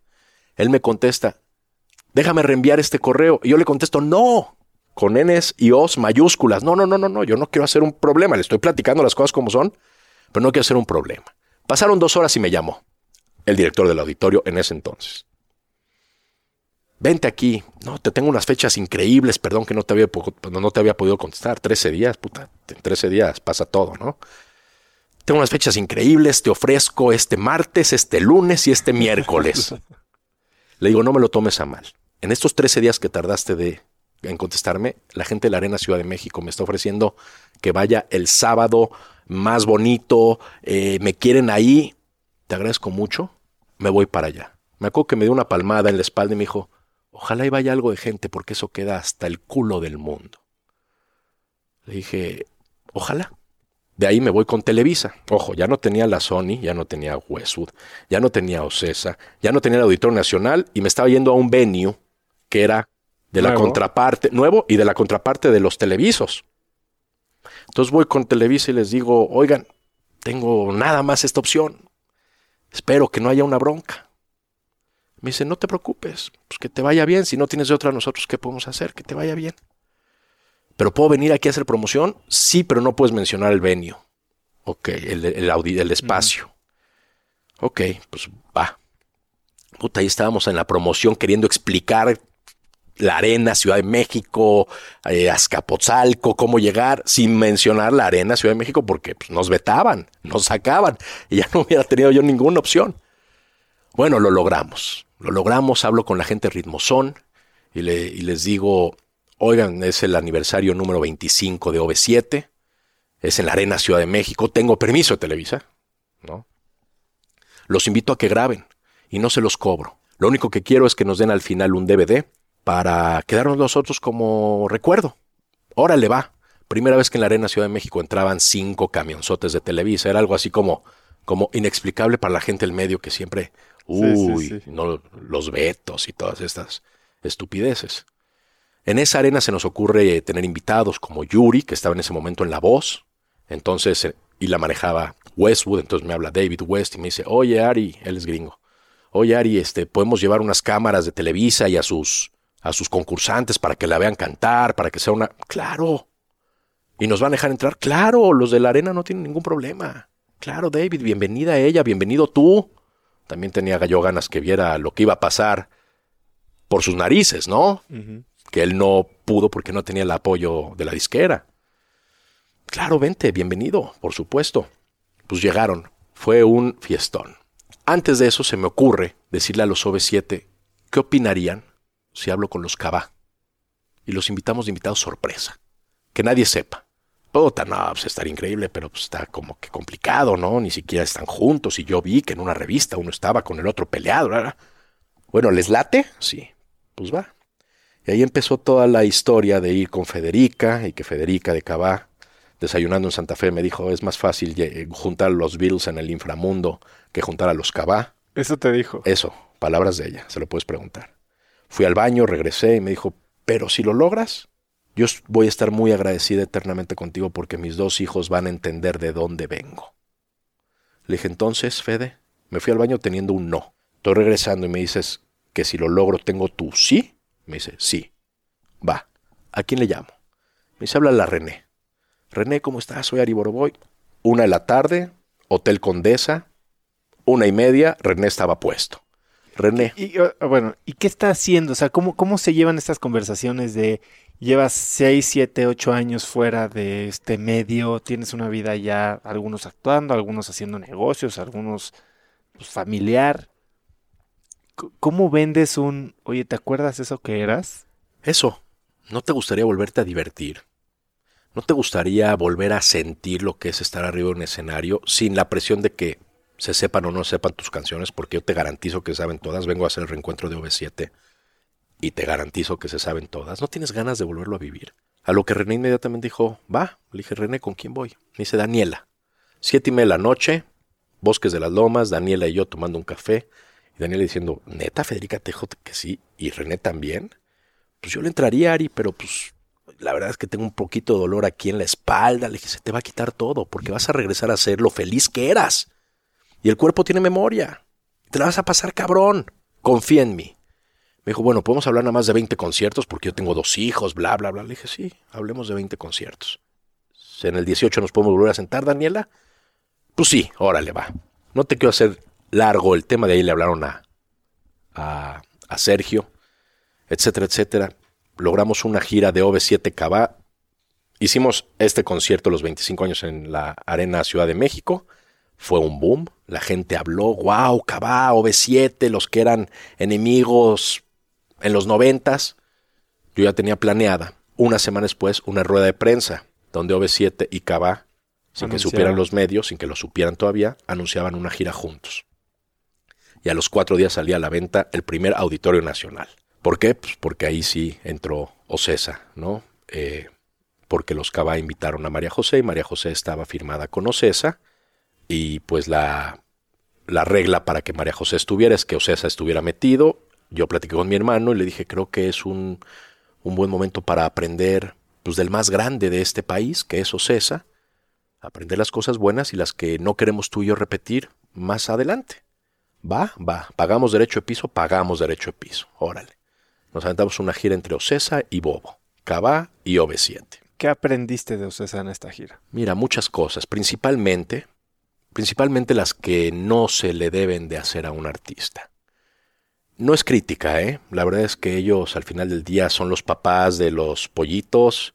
Eh, muchísimas compañías, muchísimas compañías se les han puesto de frente y han, han quebrado, ¿no? Son muy, muy fuertes, traen, traían un apoyo muy importante y eran los únicos. Alejandro Soberón empezó el negocio del entretenimiento en nuestro país. Y había mucho que aprenderle, pero sobre todo cosas que, que yo creo que no se tenían que hacer, que no se debían hacer. Aprendí para no hacerlo yo. No venía en mi sangre ni en mi manera de ser, No estoy hablando de que ellos sean distintos, pero sí, sí pensábamos, hiciéramos, sí hacíamos las cosas diferentes. Aprendí mucho. Total que, para no entrar, hubo un momento, nada más para que te des una idea de los corajes que pasé en esa gira, donde tal vez a, a raíz de tu entrevista se enteren los de los dos grupos, pero hubo un momento en que yo estaba en el Auditorio Nacional, en el concierto número 21, porque hicimos 25 auditorios nacionales. En el 21 me hicieron una que me empezó a doler el pecho. Llegaron, llegó una ambulancia, la ambulancia que está ahí en el Auditorio Nacional, con el, ¿cómo se llaman estos? Defibrilador. Con esas madres. Yo dije, no puede ser que yo esté sintiendo esto por una estupidez de Aquí se me acabó. Termino esta gira con estos cuates y no más. Así me tenga yo que salir de la, de, la, de la industria. No más. Lo que me hicieron no tiene nombre, no tiene madre y no, no tengo por qué. No me pasó nada, nada más me estaba doliendo el pecho y sentía una presión espantosa. Pero dije, se, acabó, brother. No más. Así tardemos 20 años en llegar a nuestros objetivos. Cuando va a terminar la gira de OV7K, va 113 conciertos en toda la República Mexicana, Centroamérica, Estados Unidos, 25 auditorios nacionales públicos, 26 realmente porque uno fue un privado, rompiendo récords, este, dije, creo que aquí la nostalgia está buena. hasta después del concierto 25 te das cuenta que la nostalgia es, es el concepto. No, desde el principio, pero, pero bien hecho. Porque nostalgia, hay muchas giras ahorita de nostalgia, pero no producidas por nosotros. Y ahí es donde me doy cuenta que puedo hacer algo, invirtiendo ya dinero que habíamos ganado, en una buena producción e invitando a otros artistas que le generen nostalgia a la gente bajo un concepto que se llamara 90s Pop Tour y que tuviera la calidad que mis competidores, por más dinero que tuvieran de todo el mundo, los conocía yo muy bien y no tenían el gusto. Si yo me metía a la alberca a pelear contra Ocesa, son tiburones enormes con mucho dinero detrás, son están en la bolsa, no lo iba a lograr. Pero si yo los llevaba a un jacuzzi chiquito, una alberca pequeña, donde el ingrediente fuera calidad, podía tener oportunidades. Hice eso. Nos hablan de Ocesa, a mi hermano, porque pues, yo ya no tenía relación con ellos después de este concierto. Yo dije que ya no tenía nada que ver con ellos. Ya nos enteramos de la gira esta de las noventas que quieren hacer. Así de claro y frontal, ¿la hacen con nosotros o nosotros hacemos la nuestra y los vamos a boicotear? Nunca había escuchado esa palabra antes ni después. Pues en un instante Juan Camané, mi hermano y yo nos acordamos de nuestras raíces, del frío que se siente afuera y decimos, pues vámonos de frente, cabrón. Y ahí arranca. Y tenías ya bien claro a quién querías eh, jalar. Yo ya tenía... El pitch era el mismo, o sea, ven a divertirte otra vez. ¿Cómo dejas que dejen su vida? ¿O, cómo, cómo haces ese...? Porque para mucha gente tal vez terminar con ese ciclo fue un momento muy doloroso que tal vez no querían revivir, ¿me entiendes? O sea, ya, me, costó tanto tiempo aceptar Yo creo que, todos. mi vida es otra. Yo creo que todos. Yo creo que todos. Todos pasamos por ahí. Dependíamos de, de más gente que definiera y decidiera por nosotros. Pues yo en ese entonces ya estaba manejando a, Jeans, que después cambió a ser JNS por un tema del nombre. Me acerqué con los Caló, me acerqué con Mercurio y con Magneto, pero ellos ya estaban con Ocesa. Pero a los primeros que les llamé fue a los sentidos opuestos. Conseguí el teléfono de Alessandra, le llamé a Alessandra y le dije, Ale, ¿cómo estás? Hace mucho que no sabemos uno del otro. Fíjate que estoy armando esto. Me dice, suena a un sueño, Ari. Me encanta la idea. Me encantaría que lo platicaras con mi papá, que es su manager, o era su manager, y con Chacho. Claro, con mucho gusto, le vénganse para acá. Fueron a la oficina, me acuerdo haber visto a Chacho tres veces en la oficina tomando notas de, todo lo que, lo que yo les estaba platicando, cómo sería, y la entrada y la salida, y por aquí, bla, bla, bla, bla, bla. Le dije, dame 15 días y voy a terminar de juntar a todos y nos juntamos todos. A los primeros que les hablo es a ellos. Les digo, ya estamos, va a ser tal el jueves no sé qué. Nos vamos a ver. ¿Qué crees? Ya estoy con estoy con Ocesa. Le dije, pero ya tenemos firmado un contrato, ya lo hablamos, ya estuviste aquí, ya hasta apuntaste las ideas, ¿no? Le decía al papá. Pues sí, pero me gustó más la propuesta de allá. Dije, chinga, la lana, ¿no?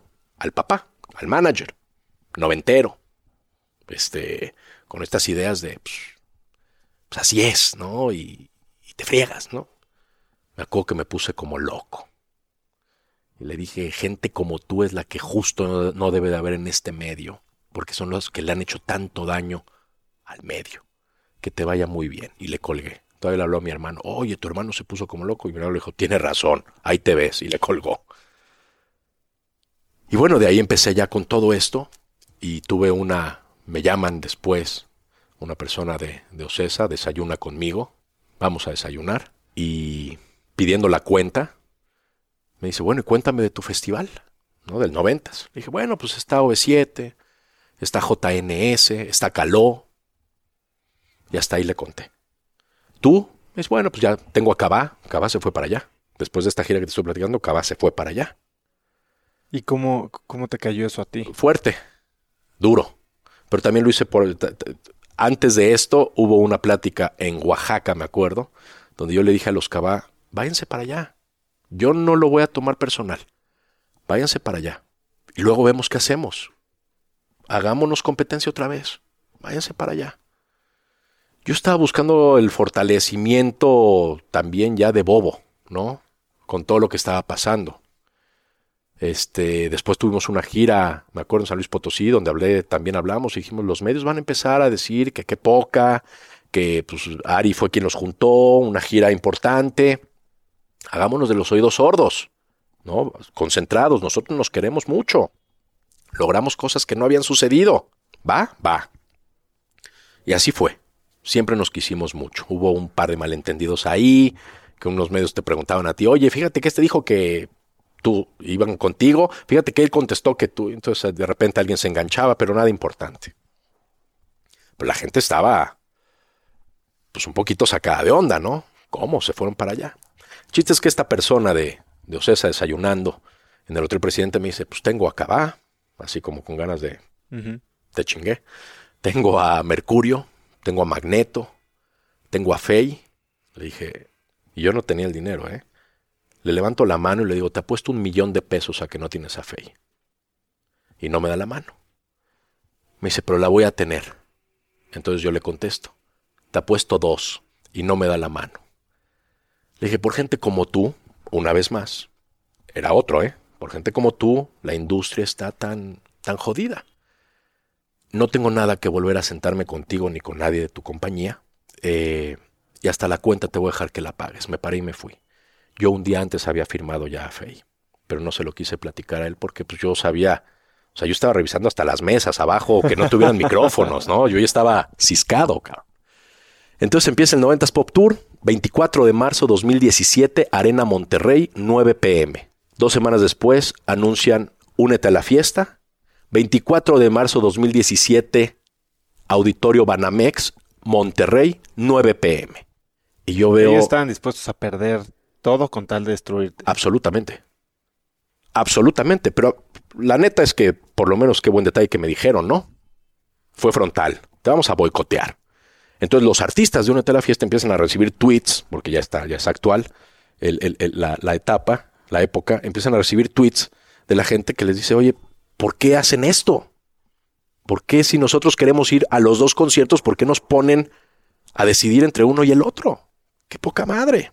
Entonces los mismos artistas van con la gente de o sea, si les dicen, tus broncas con los bobos, ve y arréglalas tú, a nosotros no nos metas en medio. Esto me habló Daniela a decirme que había sucedido esto. Le dije, gracias, Dana. Total que ellos se van dos meses después. Cambian su fecha a dos meses después, en Monterrey. Pero cuando viene nuestra arena Ciudad de México, para que México y la prensa y todos los que estaban detrás de ver qué estábamos ofreciendo en un lugar, en Azcapotzalco, nos meten tres auditorios nacionales de ellos un fin de semana antes, con la intención de pues, que es el mismo público, no hay más. Y la lana va y la para uno, lana para el va para uno para el otro. Dijimos, puta. Total que a duras penas logramos nuestro primer sold out. Y ellos sus primeros tres sold outs del Auditorio Nacional. Me acuerdo todavía perfecto un tweet que puso una persona de Ocesa que decía, qué buen fin de semana para el pop. Únete a la fiesta 40 mil personas y el 90s Pop Tour 25 mil. Que no era cierto. Pero pues ellos, ellos estaban, estaban, Sí, sí, estaban sí. salivando rabia, cabrón.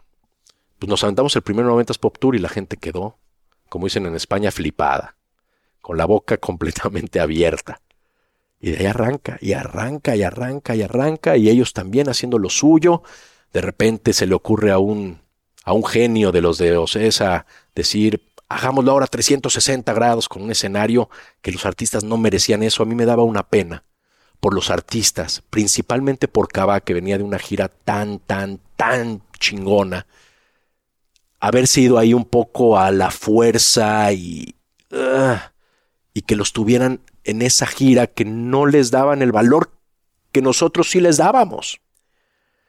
Total que bueno, hicieron creo que 16, 17 conciertos, se acabó, únete a la fiesta y nosotros estábamos arrancando, arrancando, arrancando, arrancando, arrancando, creciendo, arena, otra arena, otra arena, otra arena, vamos a cerrar, llevamos ya 10 arenas Ciudad de México completamente agotadas, eh, gira eh, Centroamérica, Sudamérica, Estados Unidos, ocho arenas en Monterrey, una locura, más de 2 millones de boletos vendidos, 350 mil discos físicos vendidos, eso no sucede desde los noventas. Y bueno, llega el momento en el que yo veo que ya terminó por allá todo. Y pues le- Elías Cervantes de Magneto viene aquí a la oficina y me dice, pues ya terminamos, cabrón. Le dije, ¿se quieren subir al noventas? Porque el 90 siempre ha estado abierto para cualquier noventero. Pues sí, sí nos gustaría, órale. Empezamos a platicar, negociamos, bienvenidos. Y a las dos semanas me encuentro a Sergio eh, de Cabá en el aeropuerto y me dice, ¿qué onda? Le digo, pues, ¿qué onda? ¿Cuándo nos vemos o qué?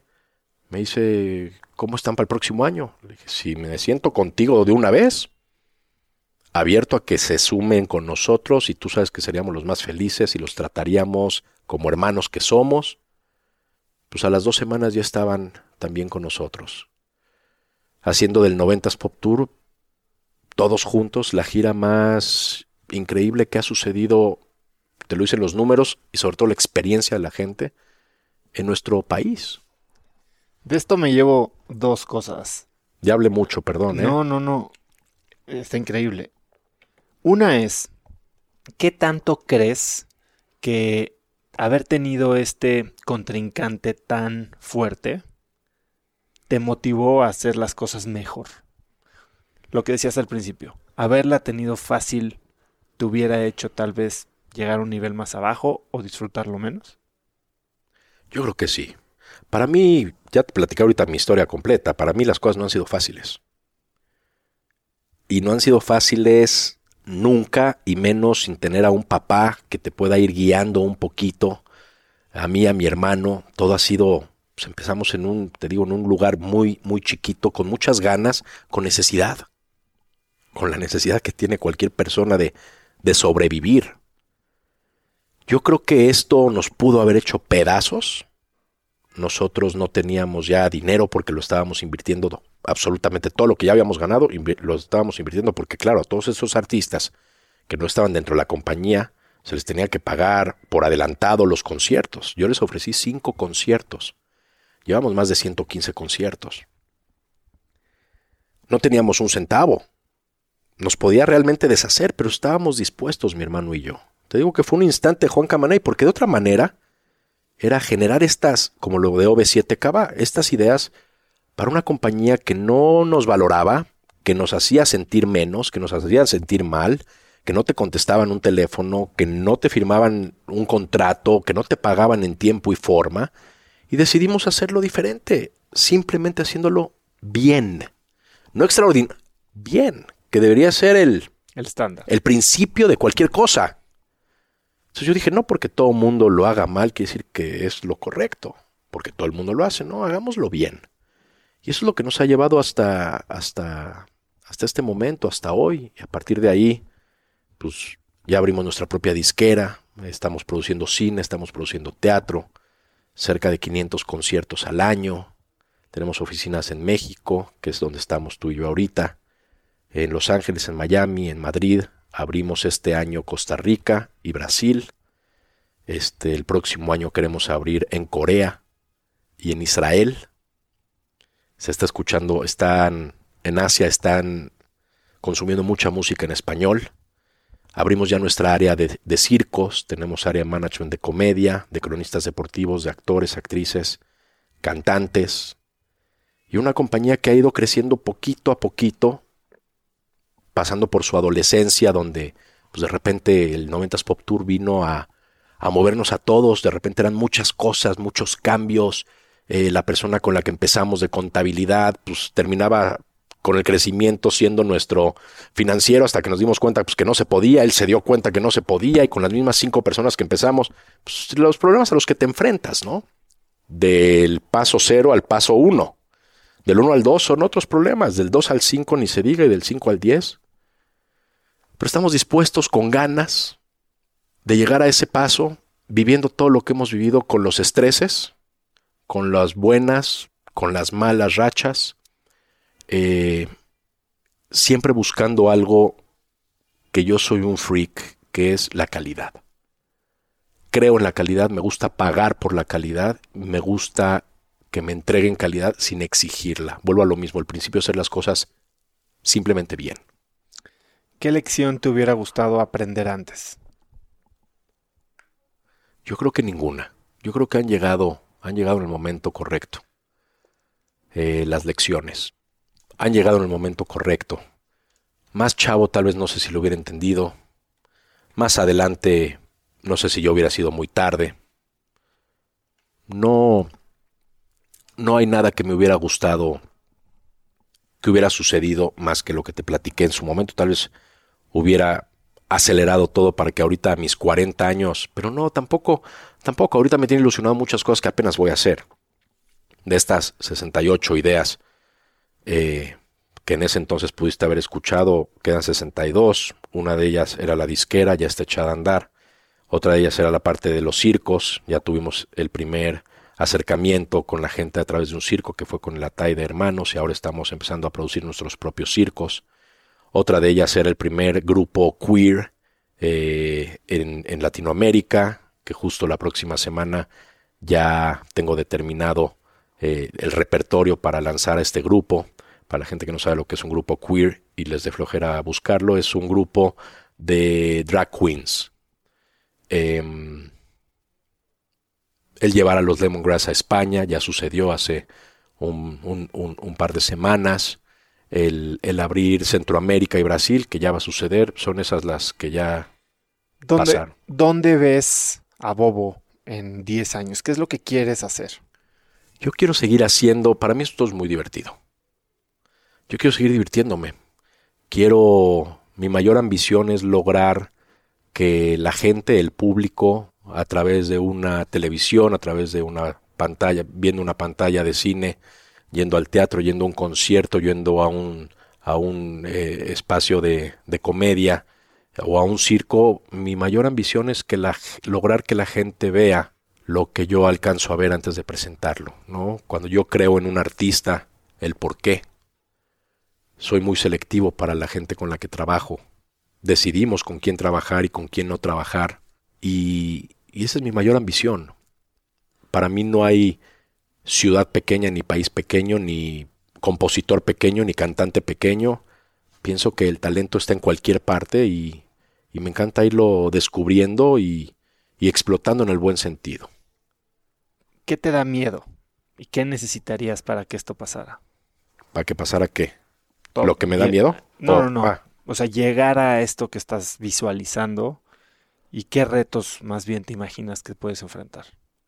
Yo creo que los principales retos en México ya, ya los enfrenté, me refiero cuando cuando tengo la industria. cuando enfrento a la industria porque aparte cabe mencionar, no lo mencioné que Televisa era socio de Ocesa, entonces en el momento que hago el 90s Pop Tour y todo lo que viene en contra, viene también un veto de Televisa que yo no me lo dijeron como tal, pero me di cuenta, entonces hablé directo a Ventaneando y al día siguiente Patti Chapoy y Ventaneando nos estaba recibiendo con los brazos abiertos. Nosotros teníamos un programa todavía en Televisa que se llamaba Plan B. Y yo dije, pues es que tiene que ser así, porque yo tengo que ir y vender boletos, porque traigo al, traigo al grandote de frente, ¿no? Y con todas las ganas y aparte declarado. Me moví, el programa terminó por terminar. Este, fueron tres años y medio, el motivo pues sí, fue ese. Me moví, TV Azteca me abrió las puertas, Grupo Imagen me abrió las puertas y fui con medios pequeños, medianos y grandes, que vuelvo a lo mismo, para mí no hay. Y ahí es donde me di cuenta que no tenía competencia, porque yo trabajo con todos los que quieran trabajar conmigo y yo voy a donde me hagan sentir cómodo. ¿Qué será la segunda cosa que creo que quería destacar y no llegué? Uno es que tenías a este competidor enfrente y le entraste y te, te subiste al nivel, ¿no? Sin miedo, de frente. Y la segunda es que nunca guardaste rencores con la gente que estaba alrededor tuyo. Para nada. Y te lo digo hoy, septiembre de 2019, si se acercara en algún momento eh, Ocesa, Televisa o quien fuera, yo estoy dispuesto siempre a jugar y a trabajar con todos. Me parece que es parte del juego. En su momento tuvieron que llegar los doctores estos al Auditorio Nacional, al, al, camerino, porque no es de que me lo tomara personal, pero sí se me estaba... O sea, entiéndeme que estaba a punto de decirle a los de OV7, vámonos en este momento con el Auditorio Nacional lleno. Una hora y media antes de que empezara el concierto, número 23, 21. ¿Hoy cómo manejas el estrés? Bueno, hoy hago ejercicio todos los días. ¿Qué haces? Eh, bajo al gimnasio, hago elíptica 25, 35 minutos y me ayudan a entrenar un poquito con, con pesas. Muchas, mis fines de semana son bailando y sudando, bajando 900 gramos por, por show aproximadamente. Este, estoy mucho conmigo, en mí, hace mucho, el año pasado justamente tuve una, un, un, ataque importante que yo no conocía de ansiedad. Puta, conocí 16 cardiólogos distintos, iba de gira y tenía que venir la ambulancia para estarme checando entre canción y canción. Pasé el peor momento en mi vida, no se lo deseo, la ansiedad a nadie. No entendía en dónde estaba, no estaba disfrutando nada. Estaba ya no presionado, yo creo que fue cuando relajé, porque fue justo cuando entraron los caballos, mercurio, los magneto, que fue justo cuando me relajé y dije, ok, ya, la ola más grande por lo menos ya, ya pasó. Nunca sabes, ¿no? Si todavía tienen otras que aventarte, que probablemente. Pero pues ya me había pasado un poquito de todo. La pasé de la fregada y a partir de ahí había dos opciones, ¿no? La primera, medicarte con drogas psiquiátricas, todas estas cosas que te duermen, te, o irme por el camino largo, pero que me iba a curar, decidí irme por el camino largo, que era hacer ejercicio, me metí a, un, a una cosa que se llama Purif, que fueron 21 días seguidos, sin interrumpir, 5 horas diarias en un sauna, para sudar todas las toxinas que pude haber tenido. Nunca había oído de esto. Sí, es muy interesante. Eh, todo lo que pude haber tomado, eh, fumado de cigarro, eh, Tylenol, Advil, que pues, me dolía un poquito, la, ahí iba para adentro. Entonces me desintoxiqué completamente, fue el camino largo. Me gusta que las cosas, si te das cuenta, me cuesten trabajo. No, no, no, no es. No me gusta lo fácil. Tal vez entonces hablé por mí ahora que estoy pensando en decirte que lo fácil tal vez no lo hubiera disfrutado. Disfruto todo lo que está pasando porque justo eso, porque no fue, no fue, no fue fácil. Y hoy cuando te empiezas a sentir estresado, ¿tienes alguna técnica, algo que te ayude a medio centrarte otra vez? Escuchar música. ¿Qué escuchas? De todo. De todo. Yo los viernes, apenas me subo a mi coche, escucho las novedades de viernes de Spotify. Todo lo que se escuche en el mundo. Y entre semana estoy yendo entre un país y otro de los 50 top eh, virales que se escucha en Indonesia y que se escucha en Japón y que se escucha en México. Y estoy todo el tiempo escuchando música, escuchando, escuchando, escuchando. Algo que me desestresa mucho es ver videos en YouTube de cómo se construyen los aviones, de los aterrizajes y despegues, de pláticas de pilotos. Me encanta la aviación. Me vuelve loco la aviación. ¿Y vuelas o no? He volado, no he tenido tiempo. Justo mi hermano me regaló de cumpleaños 40 20 eh, horas en un simulador para empezar a aprender, pero pues, no ha habido ni una que pueda ir. Eh, tengo muchas ganas de, volar. Entro en catarsis estando arriba de, de, los aviones, viendo las nubes, viendo el mar, viendo... Casi no duermo en los aviones. Me gusta mucho estar viendo hacia afuera e ir apuntando cosas, ideas, notas. ¿qué te gustaría que más gente supiera de ti y que no sabe? Nada. No quiero que sepan más de mí. Soy muy celoso ya con lo personal, soy muy celoso con la parte familiar. Es lo único que tengo privado.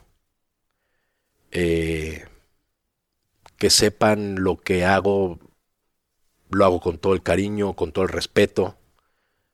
Creo que es eso, ¿no? Me he dado cuenta que las redes sociales sirven para eso. Veo mucha mucho enojo, mucho coraje en esta jungla digital a la cual trato de no meterme y no me meto mucho justo porque estoy creando, porque estoy pensando, porque estoy viendo cómo sí lograr las cosas. Eh, no estoy muy metido en las redes sociales, eh, francamente, por lo mismo, porque veo de repente que algo puede pasar y todo lo que va opinando la gente, desde una mala noticia hasta una extraordinaria noticia de que algún deportista mexicano haya logrado algo increíble fuera de México, siempre está la gente que no le gusta eso, el éxito de los demás. Entonces yo me trato de alejar de todo eso que para mí es tóxico. ¿Cómo defines el éxito entonces? O sea, si te digo, piensa en alguien exitoso, ¿quién es la primera persona que viene a tu mente? Yo me siento exitoso, me siento exitoso porque puedo vivir de lo que más disfruto de lo que más disfruto hacer, que es crear y, poderlo exponer. Eh, pienso en eso como, como un sinónimo de éxito.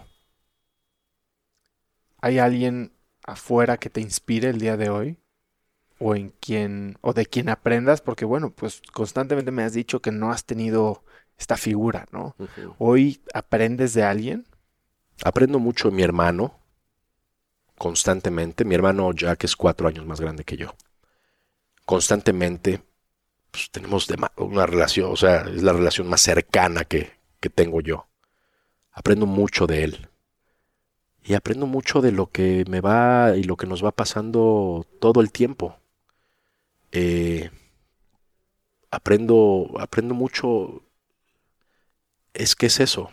Te mentiría si te dijera me leo dos libros al mes o platico con...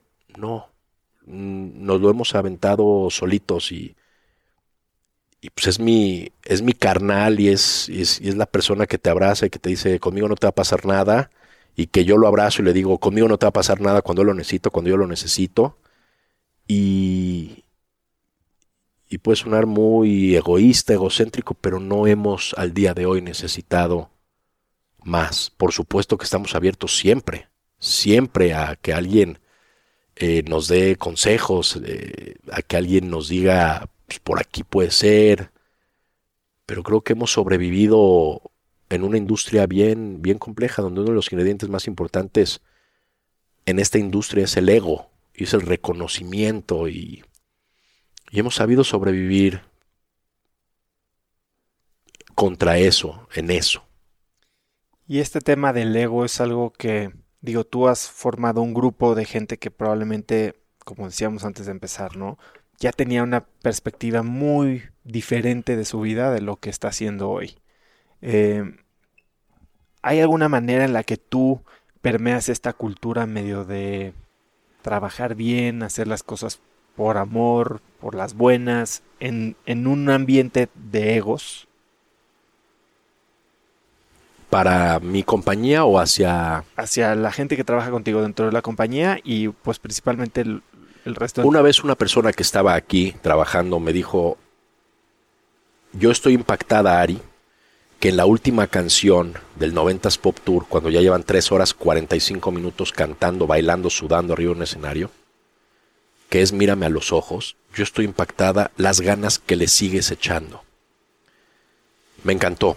Me encantó porque alguien se dio cuenta y alguien que trabajaba en esta compañía. Yo siempre he creído que no hay un 100%, siempre llegas al 99 y todavía todavía no llega, o sea, siempre hay más que dar. Siempre hay más que dar. Y sí, créeme, a esa en ese momento estoy hecho pedazos, ya no puedo más, el corazón está a todos los latidos por minuto que te puedas imaginar. Pero hasta que no me bajo del escenario, no dejo de dar el 100% porque no hay más, el 100% de lo que tengo que dar. Si no, no me siento cómodo con la persona que pagó mil, dos mil, tres mil pesos para irnos a ver, que tuvo que ver dónde dejaba a sus hijos, con la mamá, con la suegra, que tuvo que ver cómo se iba, en qué transporte se iba, ni se diga la gente que vuela desde Perú, desde España, desde Colombia, Costa Rica a un concierto. ¿Cómo les pagas eso si no es así? Ari, ¿tú crees que hay una cosa o podrías ponerle el dedo a lo que más necesita hoy el mundo? Amor. ¿Cómo lo describirías? O sea, Tú puedes, yo, yo a ti te puedo caer mal o te puedo desesperar o te puedo, realmente puedo ser la persona menos grata en tu vida. Si le pones un poquito de amor, va a haber tolerancia, va a haber paciencia, va a haber apertura a escucharme, va a haber... eh, y es que todo, el, el mundo, si tú te pones a ver, yo no creo que haya muchos depresivos, yo creo que hay mucha gente consciente de lo jodido que está en este momento el planeta. Y puedes escuchar a muchos amigos tuyos quejarte del presidente que tenemos aquí, pero vete con los gringos y se van a quejar del gringo, y vete con los franceses y se van a quejar del francés. Creo que todo está en nosotros. Y sí, sin lugar a dudas, creo que es amor. Y las mismas redes sociales nos han individualizado y nos han separado. No digo que esté increíble que haya una libre expresión de lo que piensas y de lo que opinas y de lo que sientes, pero las mismas redes sociales le han dado mucho voto, mucho le han dado micrófonos, le han dado no quiero decir valor porque porque no es de que no lo tengan. Pero le han dado espacio a gente que no debería de estar opinando tal vez mucho porque trae mucha mucha división principalmente y poca eh, tolerancia. no, poca... Hay mucha gente que no tiene esa responsabilidad. Que no tiene responsabilidad y que sin embargo hace muchas cosas que, que lo que generan es, es eso. Todo lo contrario a amor. Llámale odio, llámale división, llámale como le quieras llamar. Creo que con amor hacia los demás eh, es lo que nos haría falta en este, en este mundo, en este planeta en el que vivimos. Ari, bueno, pues ya nos extendimos un poquito del tiempo. Eh, Sí, va. Increíble la historia y lo que estás logrando. Este cambio de mentalidad en la industria en la que te estás moviendo. No solo estás generando entretenimiento de calidad que, como bien lo dices, puede cambiarle el día, puede cambiarle la perspectiva de, de una situación a cualquiera que tiene contacto con ello. Eh, pero también estás cambiando la vida de la gente dentro de la industria. Y yo creo que eso es lo que mayor eh, alcance o exponencia, ex- mayor eh, efecto multiplicador puede tener, ¿no? Y entonces me parece increíble lo que está haciendo. Yo creo que va a ser un un gran camino para lograr esto que dices, crecimiento internacional, obviamente diversificación de la industria y del negocio de la empresa. Y bueno, me queda clarísimo. No nos conocíamos en persona. No, Eres un crack. muchas gracias tú también, mucho- Oso. Gracias. Mucho tiempo, Ari. Gracias a ti. Gracias a ti. Nada, gracias. ¿Algo que quieras agregar? No, yo creo que ya dije todo. ¿Dónde te puede contactar la gente? Eh, ¿Te refieres a mis redes sociales? Sí, mis redes sociales son eh, arroba Ari Boroboy y la compañía es arroba Bobo Producciones. Eh, ¿Cuándo acaba el 90s Pop Tour? Porque me dijiste que ya quedan En pocas diciembre. fechas. en diciembre acaba el 90s Pop Tour. ¿Qué les quedan? Eh, ¿Qué ciudades van a estar? Nos queda Perú, Bolivia, Costa Rica, El Salvador, Honduras, Laredo, McAllen, Monterrey, Puebla, Querétaro, México, Ciudad de México. No, bueno, hay chance de verlos todavía. Sí, sí, sí, y vale la pena. La neta es una experiencia, no es un concierto. Es una experiencia que hay que vivirla. Y está bien padre que ahora ya se ha, per- ha permeado a nuevas generaciones. Ya ves chavitos de 4, 5, 6 años ahí, eh, en los conciertos, disfrazadas de las JNS, este, de, de Claudio Yarto. Eh, la verdad está, está bien divertido, Habrá que ir. Ari, 100%. muchas gracias. A ti, Oso, gracias. Gracias por el tiempo, por el espacio y te deseo el mayor de los éxitos siempre. Gracias. Soy Oso otra vez y me encantó platicar con Ari para conocer todo lo que ha tenido que enfrentar aún sin tener a un mentor de su lado, que creo que es una de las cosas más importantes que debes de tener. Creo que es una plática que puede inspirar a muchísima gente y tú puedes ayudarme a hacerlo si compartes el episodio con alguien vía WhatsApp o mensaje y así con solo mandarles el link cracks.la diagonal Ari puedes impactar su vida el día de hoy. Aprovecha y úsalo para conectar con alguien, mándaselos por mensaje y pregúntales qué se llevan de este episodio y así tal vez puedan tener una conversación muy rica. Y si te gustó el episodio, sígueme en Spotify o suscríbete en iTunes y califícanos ahí con 5 estrellas para que así más gente nos pueda encontrar. Suscríbete también gratis a Viernes de Cracks, que es el email que mando cada viernes con 5 tips o recomendaciones que me hacen los invitados al podcast o simples cosas interesantes que encuentro en internet. Puedes hacerlo en cracks.el diagonal viernes.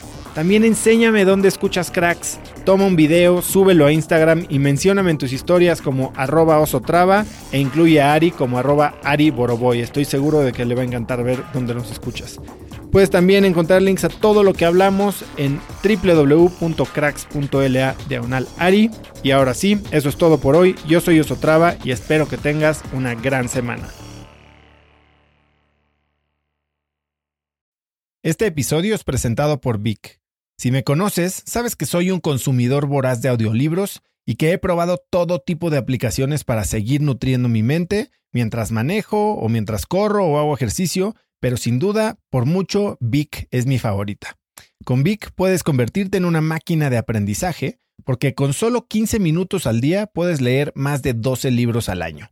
En Vic tienen más de 250 mil títulos y puedes escuchar resúmenes de bestsellers en menos de 15 minutos o libros completos, incluido mi libro Haz lo que importa, así como mis Vic originales como Cómo combatir el síndrome del impostor. Vic, por ser escucha de cracks, te regala 7 días de prueba y después contenido ilimitado por solo 167 pesos al mes en un pago anual de 1.999 pesos al suscribirte a Vic. Simplemente ve a cracks.la diagonal Vic. Vic se escribe B alta E E K.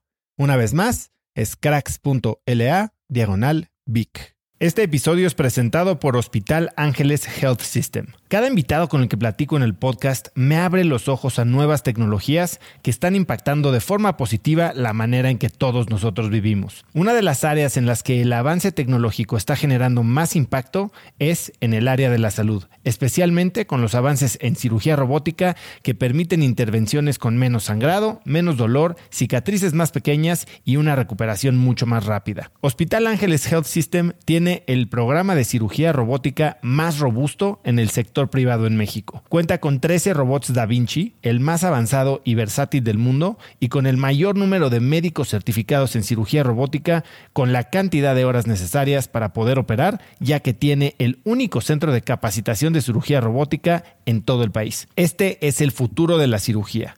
Si quieres conocer más sobre el programa de cirugía robótica de Hospital Ángeles Health System y ver el directorio de doctores, visita cracks.la diagonal ángeles. Una vez más, es cracks.la diagonal ángeles. Consulta a tu médico.